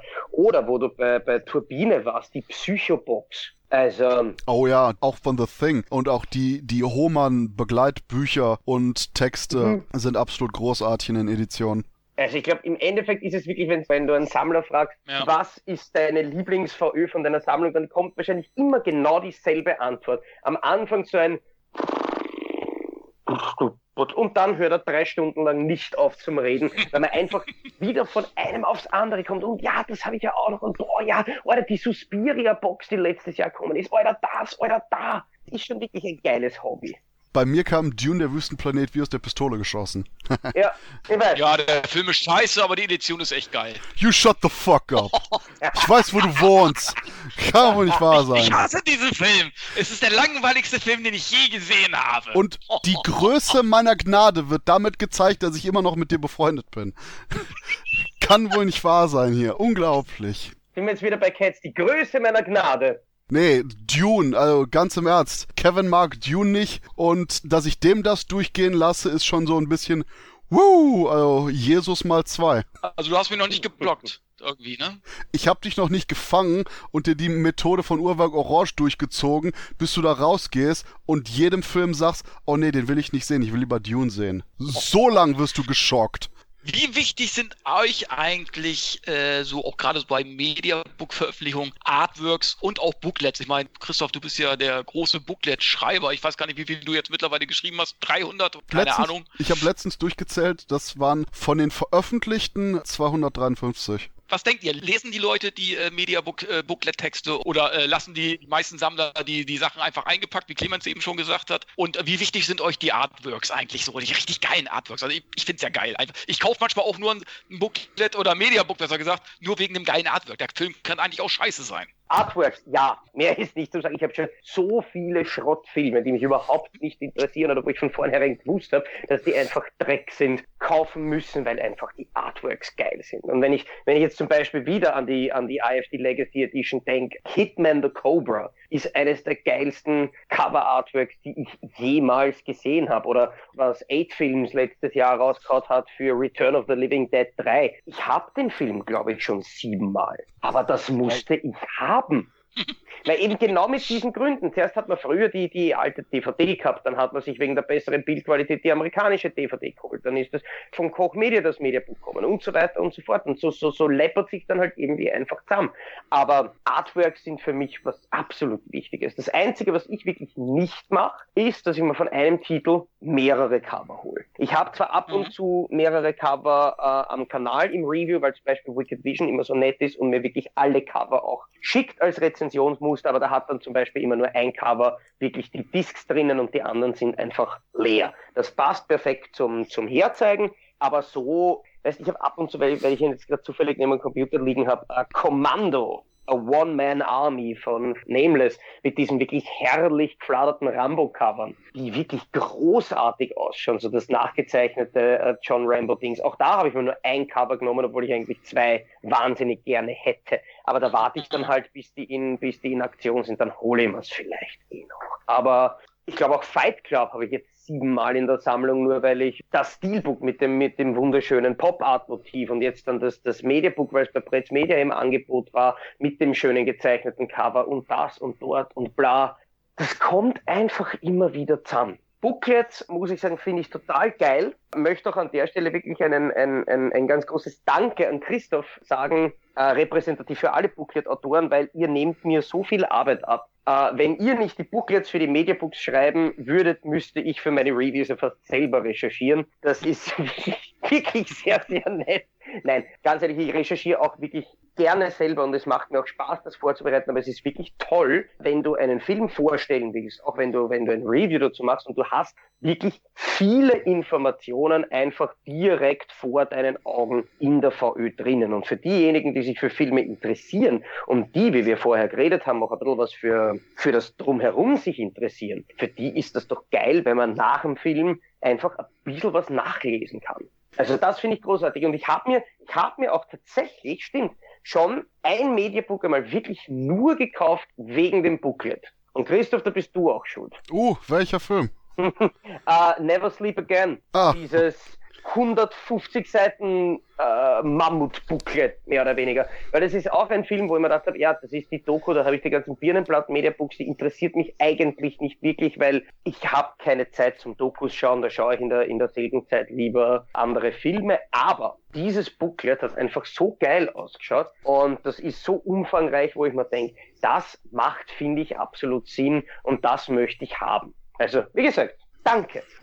Das, das freut mich. Das war sogar der Punkt, wo dann die Entscheidung fiel, dass man statt für die einzelnen Veröffentlichungen das Ganze zu einem Buch zusammen macht, war, äh, wo ich die Beiträge dann in chronologischer Reihenfolge gesetzt habe für einen einzigen Beitrag, wo ich dachte, ha, hm, hier haben wir so ein Special, aber das muss rhythmisch sein. Ah, ich, ich, ich mache noch zwei, drei Kapitel dazu, damit das quasi auch vom, vom Lesefluss noch besser aussieht, noch besser wirkt. Deswegen quasi man durch die Entscheidung, dass das Ganze ein Mediabook wurde, sogar noch mehr Text bekommen hat, als ursprünglich eigentlich geplant und auch fertig war. Aber das ist auch mein persönlicher Punkt, was die Mediabooks und vor allen Dingen die Booklet-Texte angeht ich habe die immer selber sehr, sehr gerne gelesen und eben das, was du schon meintest, dass man, wenn man den Film geschaut hat, wo ich auch immer denke, man sollte den Film am besten vorher relativ frei sehen, um auch nicht wirklich, die jetzt noch gar nicht auf Spoiler bezogen, weil ich gucke oftmals, dass ich eben nicht zu viel vom Film verrate. Hier und da ist es natürlich unmöglich, Sachen nicht zu verraten, wenn es mit Making-of zu tun hat. Aber auch generell, ich finde es immer persönlich schöner, wenn man den Film selber komplett neutral sieht für sich und dann im besten Fälle eben das Booklet liest und hoffentlich dadurch eben das, was die ganzen Regisseure, Macher, Effektleute und so weiter getan haben, auch noch anders positiv bewerten kann und vielleicht auch den Film in einem besseren Kontext einsortiert bekommt, weil wir kennen das alle. Irgendwie ist man schlecht drauf, man hat vielleicht keinen Bock hier und da und kann auch durch verschiedenste Umstände dazu führen, dass man den Film am Anfang vielleicht nicht mag, am Anfang vielleicht sagt, shit, aber dann ist erst recht hoffentlich das Booklet dafür da, den Käufer und Leser aufzufangen, um eben so eben das Drumherum und die verschiedenen inhaltlichen Anekdoten, Making-of-Sachen ein bisschen näher zu führen. Dahingehend schreibe ich quasi einfach das, was ich persönlich auch selber gerne lesen wollen würde. Und ich weiß gar nicht mehr, was die Ausgangsfrage war. Kevin, was war die Ausgangsfrage? Cover? Bist du auch ein Cover-Fetischist oder sagst du, ist mir scheißegal, mir ist der Film wichtiger? Ja, es ist mir scheißegal, das ist mir der Film wichtiger. Der Punkt ist, ich habe, glaube ich, letztes Jahr zwei, drei Sachen überhaupt nur wegen einem Cover gekauft, wenn es hochkommt. Klar, wenn ich zum Beispiel irgendwie eine Edition habe oder Belege krieg und irgendjemand sagt, oh, welches Cover willst du denn? Ich so, okay, ich, dieses Cover. Natürlich habe ich meine Präferenzen, aber mhm. wenn ich jetzt komme und sage, oh, der Film sieht aus wie Shit, Cover ist aber geil, kaufe ich den Film jetzt nicht. Da ist ohnehin der Punkt, was glaube ich ein wunderbares Abschlussthema ist, wie groß sind eure ungesehenen Filmstapel? Denn wenn ich da schon drüber nachdenke, denke ich, okay, ich werde jetzt nicht noch irgendeinen Kack weiterkaufen, der dann irgendwie als Mull dazwischen kommt bei den Sachen, die ich eigentlich eh noch sehen möchte. Ich glaube, das einzige Cover, wo ich mich dran erinnere, was ich letztes Jahr, ich meine gut, ich wollte den Film auch haben, aber wo ich speziell auch das Cover haben wollte, war dieses cartoonige Motiv von Fuck, wie hieß der Film mit Rutger Hauer, der blind ist? Blinde Wut. Ja, das, wo er quasi so cartoonmäßig mit einem Grinsen die Leute entwaffnet. Ja, das ist so geil. Das habe ich mir auch gewünscht. Deswegen, das war es, wo ich sagte, oh, okay, da habe ich jetzt echt Bock drauf. Das ist geil, das will ich haben. Aber wie gesagt, das ist ernsthaft das Einzige, was mir gerade spontan einfällt, wo ich auch sehr groß mit aufs Cover geschaut habe. Ich habe meistens, dass ich dann nach Editionen schaue. Zum Beispiel hatte ich das bei Nach der reitenden Leichen, wo ich irgendwie erst dachte, ah, der Film war, ja, ne, Und dann schlicht und ergreifend meinte, ja, also, Teil 2 hätte ich ja gern. Oh shit. Dann will ich eigentlich auch Teil 1 haben. Oh ja, aber die, die nächsten Editionen haben irgendwie die, die Alternativfassung nicht. Ich so, okay, gut. Dann muss ich jetzt definitiv zurück und noch bei Nach der reitenden Leichen eben die erste Edition kaufen mit Alternativfassung in dem wattierten Mediabook. Oh ja, und ich mag wattierte Mediabooks. Ja, vielleicht gleich auch noch drüber Find- quatschen. Finde ich auch geil. Wenn wir schon bei Mediabooks sind, Clemens, wie muss für dich ein geiles Mediabook aussehen, beziehungsweise was geht gar nicht? Wo platzt dir komplett der Kragen? Was, was geht überhaupt nicht? Also, damit ich begeistert bin, es muss ein gezeichnetes Cover sein, so reißerisch wie nur irgendwie möglich. Am besten wirklich feine Zeichnung. Ich kann kein besseres Beispiel bringen als das Hitman the Cobra Cover. Mhm. Das ist eines der schönsten, die es gibt. Oder eben die Return of the Living Dead 3 Cover oder zum Beispiel die Deadpool 2 Mediabooks sind auch wirklich absolut großartig. Gezeichnetes Cover ist mir sehr, sehr wichtig. Ich liebe es, wenn es reißerisch ist. Also gerade bei Actionfilmen, wenn alle wie Red Brown mit weit aufgerissenem Mund schreiend stehen und irgendwie in der Gegend herumballern, ist das wirklich wahnsinnig geil. Was überhaupt nicht geht, das ist schon ein bisschen schwerer zu beschreiben. Was überhaupt nicht geht, kennst du das Gefühl, wenn du, wenn du eine VÖ auspackst und das Gefühl hast, dem Label war das scheißegal, was wir da Mhm. machen. Das muss jetzt nicht immer ein Ding per se sein, auf das man das festnageln kann. Wo jetzt jeder einzelne Film, der im Mediabook kommt, ein Mediabook verdient, ist eine Diskussion, die will ich einfach nicht führen, weil mir geht diese ganze Diskussion im Internet und, ah, und schon wieder ein Mediabook, was 30 Euro kostet, so ein Scheißverbrauch. Es geht mir so auf die Eier. Entweder du willst das haben, dann kauf das, Ja. oder du willst das nicht haben, dann kaufst du das nicht. Genau. Ist ja keiner gezwungen, auch es zu kaufen. Richtig, ich gehe auch nicht ins Swarovski-Geschäft und reg mich darüber auf, dass die Dinge so scheiße teuer sind. Ja, das ist Das so. ist mein Hobby. Eine persönliche Sache, die mich manchmal echt kirre macht aus einem sammlungstechnischen Zustand, ist die Tatsache, wenn du Auflagen hast von Editionen, die dann, ob's jetzt irgendwie in einer anderen Verpackung komplett sind oder mit einem Schuber kommen und dann schlicht und ergreifend bei der nächsten Auflage das nicht mehr der Fall ist. Zum Beispiel hatte ich da das Problem, dass ich unglaublich gerne eine Reihe komplett haben wollte, die eben so Schuber hat und schlicht und ergreifend dann bei Amazon der Fall war, wo man auch nicht sehen kann, ist das die erste Auflage, ist das die zweite Auflage und dann sogar noch dazu kam, dass bei dem bei dem Secondhand-Verkäufer bei Amazon ich den gefragt habe, oh ja, äh, ist das die Schuber-Variante? Es ist im Lager, da komme ich jetzt nicht hin. Super.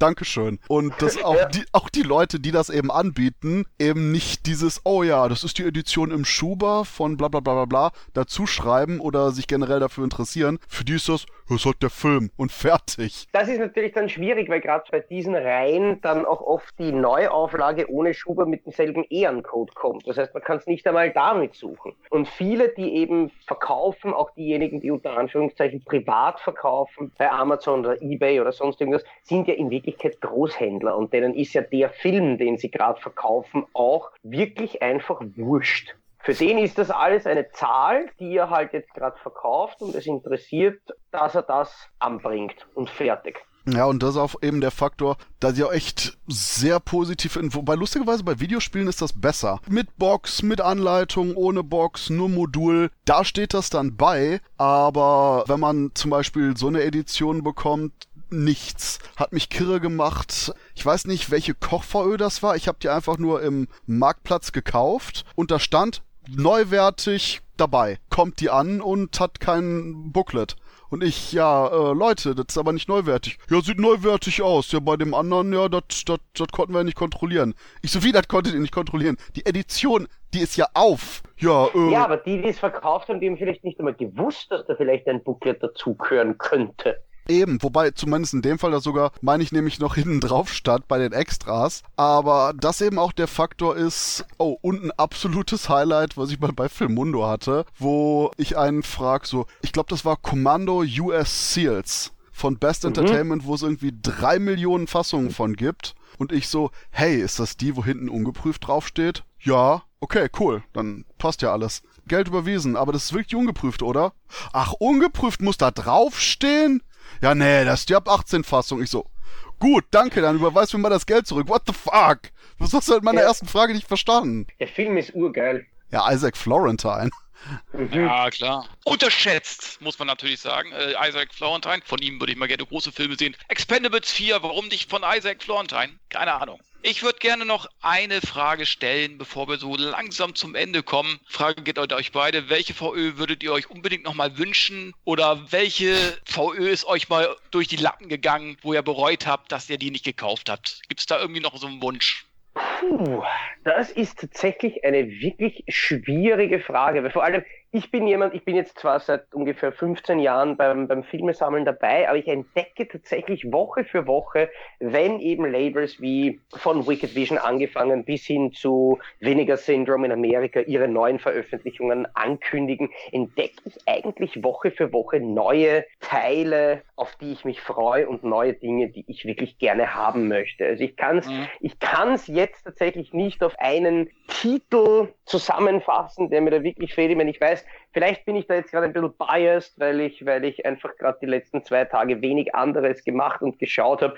Aber für mich ist auf jeden Fall 2020 die Fortführung der IFD Legacy Edition einmal ziemlich wichtig. Und das sage ich tatsächlich nicht, weil ich Geld von denen kriege, sondern weil ich das wirklich geil finde. Christoph, bei dir noch irgendwie Wunsch, das ist jetzt der Punkt, wo ich eine kryptische Vorfreude und Ankündigung mache. Am 23. Dezember 2019 bekomme ich eine E-Mail mit Hey, Label Redacted, wir wollen Film Redacted bringen. Willst du dafür das Booklet schreiben? Und ich so, what? Ich will den Film seit 20 Jahren in einer würdigen Veröffentlichung haben. Natürlich will ich das.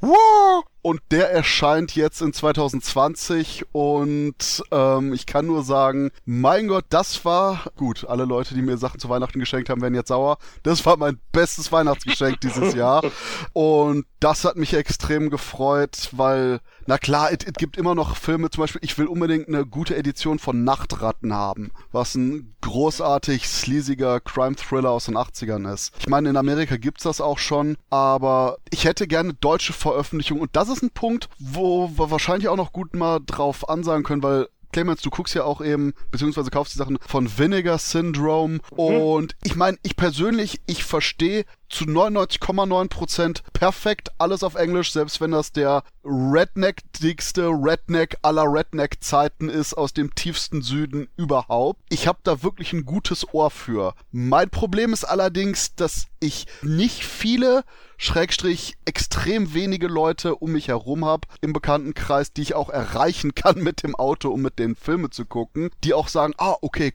cool, dann gucken wir den doch mal im O-Ton. Weswegen ich persönlich immer eigentlich drauf achte, wenn es eine deutsche Edition gibt, dann aber auch wirklich eben den mit einer deutschen Synchro zu kaufen, um den eben mit Freunden zu gucken. Denn das ist für mich auch noch ein wichtiger Teil der Sammlung. Nicht nur die ganzen Sachen eben allein im Regal stehen zu haben, sondern die auch mit anderen zu erleben und zu sagen, oh mein Gott, ich habe hier diesen super geilen, durchgeknallten Zombie-Comedy-Streifen namens SARS War. Den müssen wir unbedingt ja. gucken, weil uns da voll das Hirn von wegfliegt. So Sachen. Oder ich hatte mal eine Zeit lang, wo ich zu einem guten Kumpel, der mehr oder weniger in so einem kompletten Areal, in einem riesigen Partykeller mit einer riesigen Fernseher lebt, Mittag irgendwie vorbeigekommen bin, Mittag gegessen habe und wir haben uns da dann mehr oder weniger innerhalb von zwei, drei Wochen durch die gesamte, ich weiß gar nicht, Eastern Asia Collection von CMV, die die rausgebracht haben, durchgeschaut. Dass man eben einfach auch so Sachen hat, um eben die Filme mit den Menschen zu erleben. Denn das wäre für mich persönlich auch so mein Abschluss, was das Sammeln angeht es ist super, die Filme zu haben. Ich finde es geil, mir die vielen Editionen anzuschauen oder auch da durchzustöbern. Aber für mich persönlich ist das Wichtige, die aber auch noch mit anderen Menschen zu erleben. Denn nur die ganzen Teile allein irgendwie zu haben, ist irgendwie so ein bisschen spaßlos da gebe ich doch 100% recht, das, das unterschreibe ich. Also ich meine, früher habe ich Filme zu 99% allein geschaut, jetzt mit der Freundin, die schaut auch gern, die schaut auch gern teilweise die Fulci-Klassiker und so weiter, habe ich alle schon wieder ausgepackt. Gut, IFD ist da dann doch eine Nummer zu hart, aber... Langsam aber rantasten. Ja, genau. Da schaue ich jetzt dann auch wirklich ein bisschen näher drauf, dass ich Filme mit deutschem Ton auch habe. Aber grundsätzlich ist es für mich, wenn ich jetzt die, die Option habe, entweder ich habe es nicht oder ich habe es nicht auf Deutsch, dann habe ich es einfach nicht auf Deutsch. Und wenn jetzt zum Beispiel, was bei mir den Kaufrausch bei Vinegar Syndrome überhaupt ausgelöst hat, die geile 4K Blu-ray von Tammy and the T-Rex, Wahnsinnsstreifen übrigens, wenn von dem jetzt irgendeine coole deutsche Edition kommt, die mir optisch zusagt, dann werde ich mir die trotzdem wahrscheinlich auch noch holen. Weil zum gewissen Grad habe ich dann auch einfach so dieses drinnen, okay, passt, ich finde es toll, dass das ein Label macht, dass sich das eben da die Mühe gemacht hat und ich möchte jetzt die Tatsache, dass sie das gemacht haben, einfach unterstützen. Ob ich den Film jetzt schon vorher gehabt habe oder nicht, ist wurscht. Aber wenn da irgendjemand daherkommt und eine schöne Edition mit einer coolen Verpackung und einer coolen Ausstattung bringt, dann werde ich mir die holen, wenn ich die, die US-Version schon habe. Dazu fällt mir ein, wir brauchen unbedingt eine deutsche Variante von Miami Connection.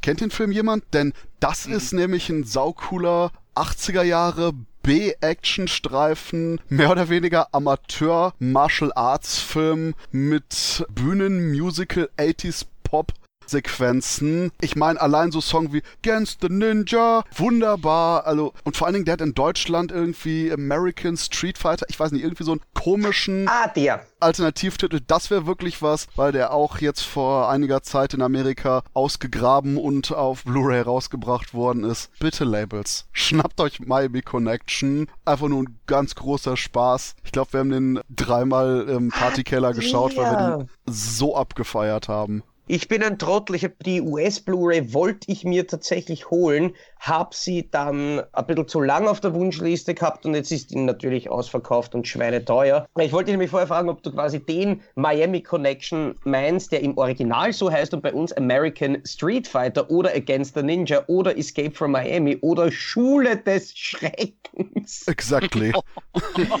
oder ob du den Miami Connection meinst, der heißt The Man Who Would Not Die oder der Mann, der dreimal starb da hat sie irgendwer verzählt. Oder auch Target in the Sun. Zur Sicherheit einfach alle bringen.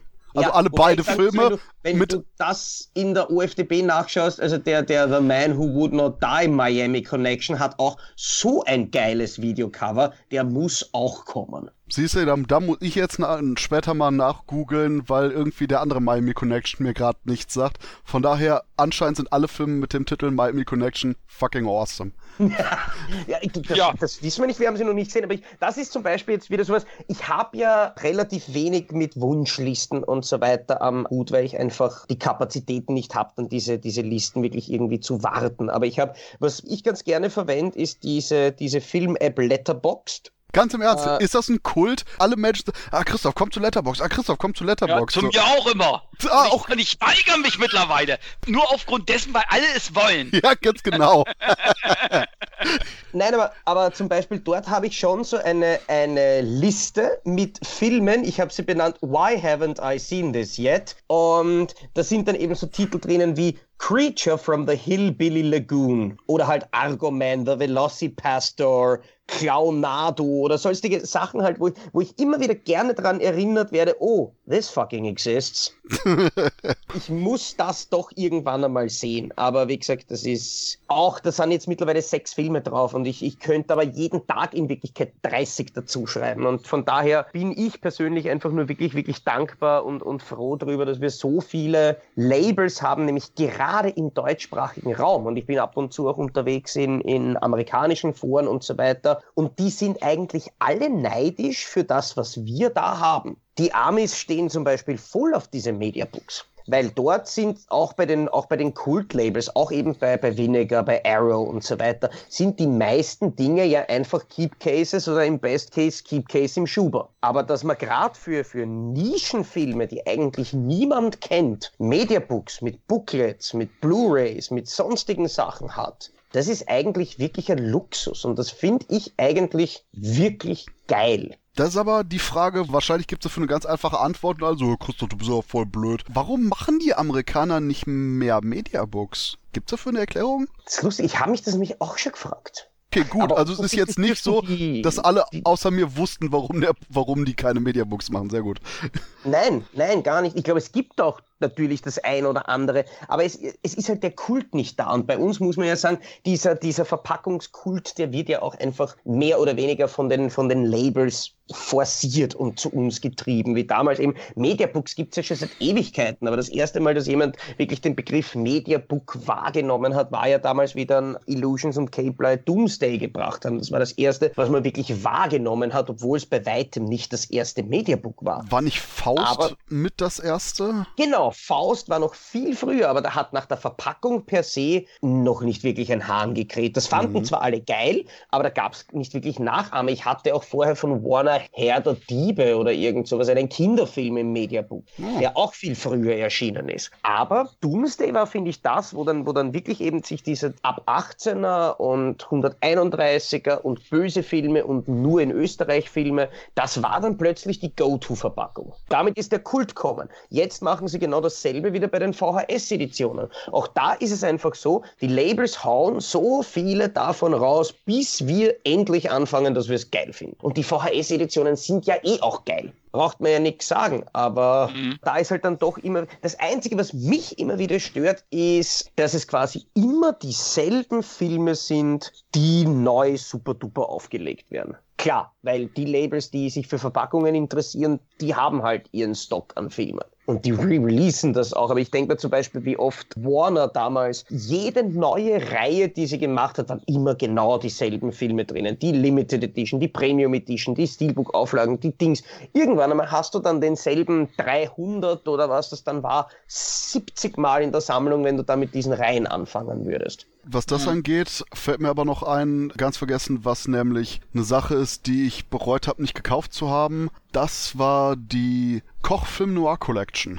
Film Noir ist schon geil, aber die spricht mich zum Beispiel optisch überhaupt nicht an. Ja, das ist wieder mein Cover, fuck that. Ja, genau. Und Nein, aber es ist bei mir so ein, wenn ich die Filme wirklich, wirklich lieben würde, wäre es mir wurscht. Aber das wäre so ein, ja, eigentlich ganz nett, aber so, hm, na. Auch die Western zum Beispiel. Wobei mir auch noch einfällt vom Label her, Eureka aus England. Mhm. Gerade weil die ganz viele von den 20er Jahre und von den wirklichen Filmklassikern aus der Stummfilmzeit bringen. Das ist was, was mir in Deutschland ein bisschen fehlt. Aber da darf man natürlich auch nicht vergessen, der deutsche Markt ist eigentlich ein verhältnismäßig kleiner. Und alles, was irgendwas mit Action und Horror und Böse und Geschnetzel und sowas ist, das interessiert die Leute da. Auf das reagieren die, das wird gekauft. Ich kann mir nicht vorstellen, dass du einen 1920er Stummfilm-Klassiker hierzulande gewinnbringend veröffentlichen kannst. Ja, das ist der Punkt da sollten wir in Deutschland GEZ-Gebühren für einsetzen, wirklich Klassiker zu remastern aus der Stummfilmzeit, um die dann rauszubringen. Da hätte ich dann durchaus sagen, okay, gut, das macht definitiv Sinn dafür, das Geld auszugeben. Das ist wirklich noch so ein ja, wirkliches Erhalten von dem Kulturgut. Richtig, mhm. genau. Und nicht, äh, keine Ahnung, irgendwelche Chöre finanzieren, aber egal. Hot Topic. Aber ich, ich finde, das war ein gutes Schlusswort. Und äh, ja, oder habt ihr noch irgendwas, was euch auf dem Herzen liegt, was ihr noch sagen möchtet zum Thema Sammelwahnsinn? Ich brauche ein größeres Haus. Ja. Definitiv. Ja, auf jeden Fall. Mir hat es riesig Spaß gemacht mit euch. Äh, dir, lieber Clemens, weiterhin viel Erfolg mit deinem Kanal Play Soccer Reviews. Dankeschön. Ich habe mich urgefreut, dass ich da war. Ich hoffe, ihr wart einerseits nicht so überrascht, dass ich auch normal sprechen kann und nicht nur so wie auf YouTube und war trotzdem nicht zu nervig für das Podcast-Publikum. Hat mich auf jeden Fall gefreut, dass ich dabei sein habe dürfen und wer weiß, vielleicht hört und sieht man sich ja in Zukunft wieder mal. Vielleicht sogar mit bunten Klamotten und einem Stirnband. Das wäre geil. so, so, als leichter Zukunftstease in die Runde geworfen. Ja, es gibt, gibt, ja viele Themen, ne? Aber ich sag mal, vielen Dank, liebe Zuhörer, dir auch natürlich, äh, lieber Christoph, dass du auch dabei warst. Und ähm, ja, wir hören uns das nächste Mal mit Sicherheit bei einem neuen Thema wieder. Und wenn ihr uns kontaktieren wollt, dann gerne über Twitter, Facebook, E-Mail und so weiter. Ihr kennt es ja. Und wenn ihr uns auf Patreon finanziell unter die Arme greifen möchtet, könnt ihr es jederzeit tun. Ihr bekommt dafür Zusatzcontent und natürlich unsere grenzenlose Liebe. Also, bis zum nächsten Mal. Bis dann. Bye, bye. Sin Entertainment Talk, der Podcast des Entertainment Blogs. Mehr Fan Talk über Filme und Serien.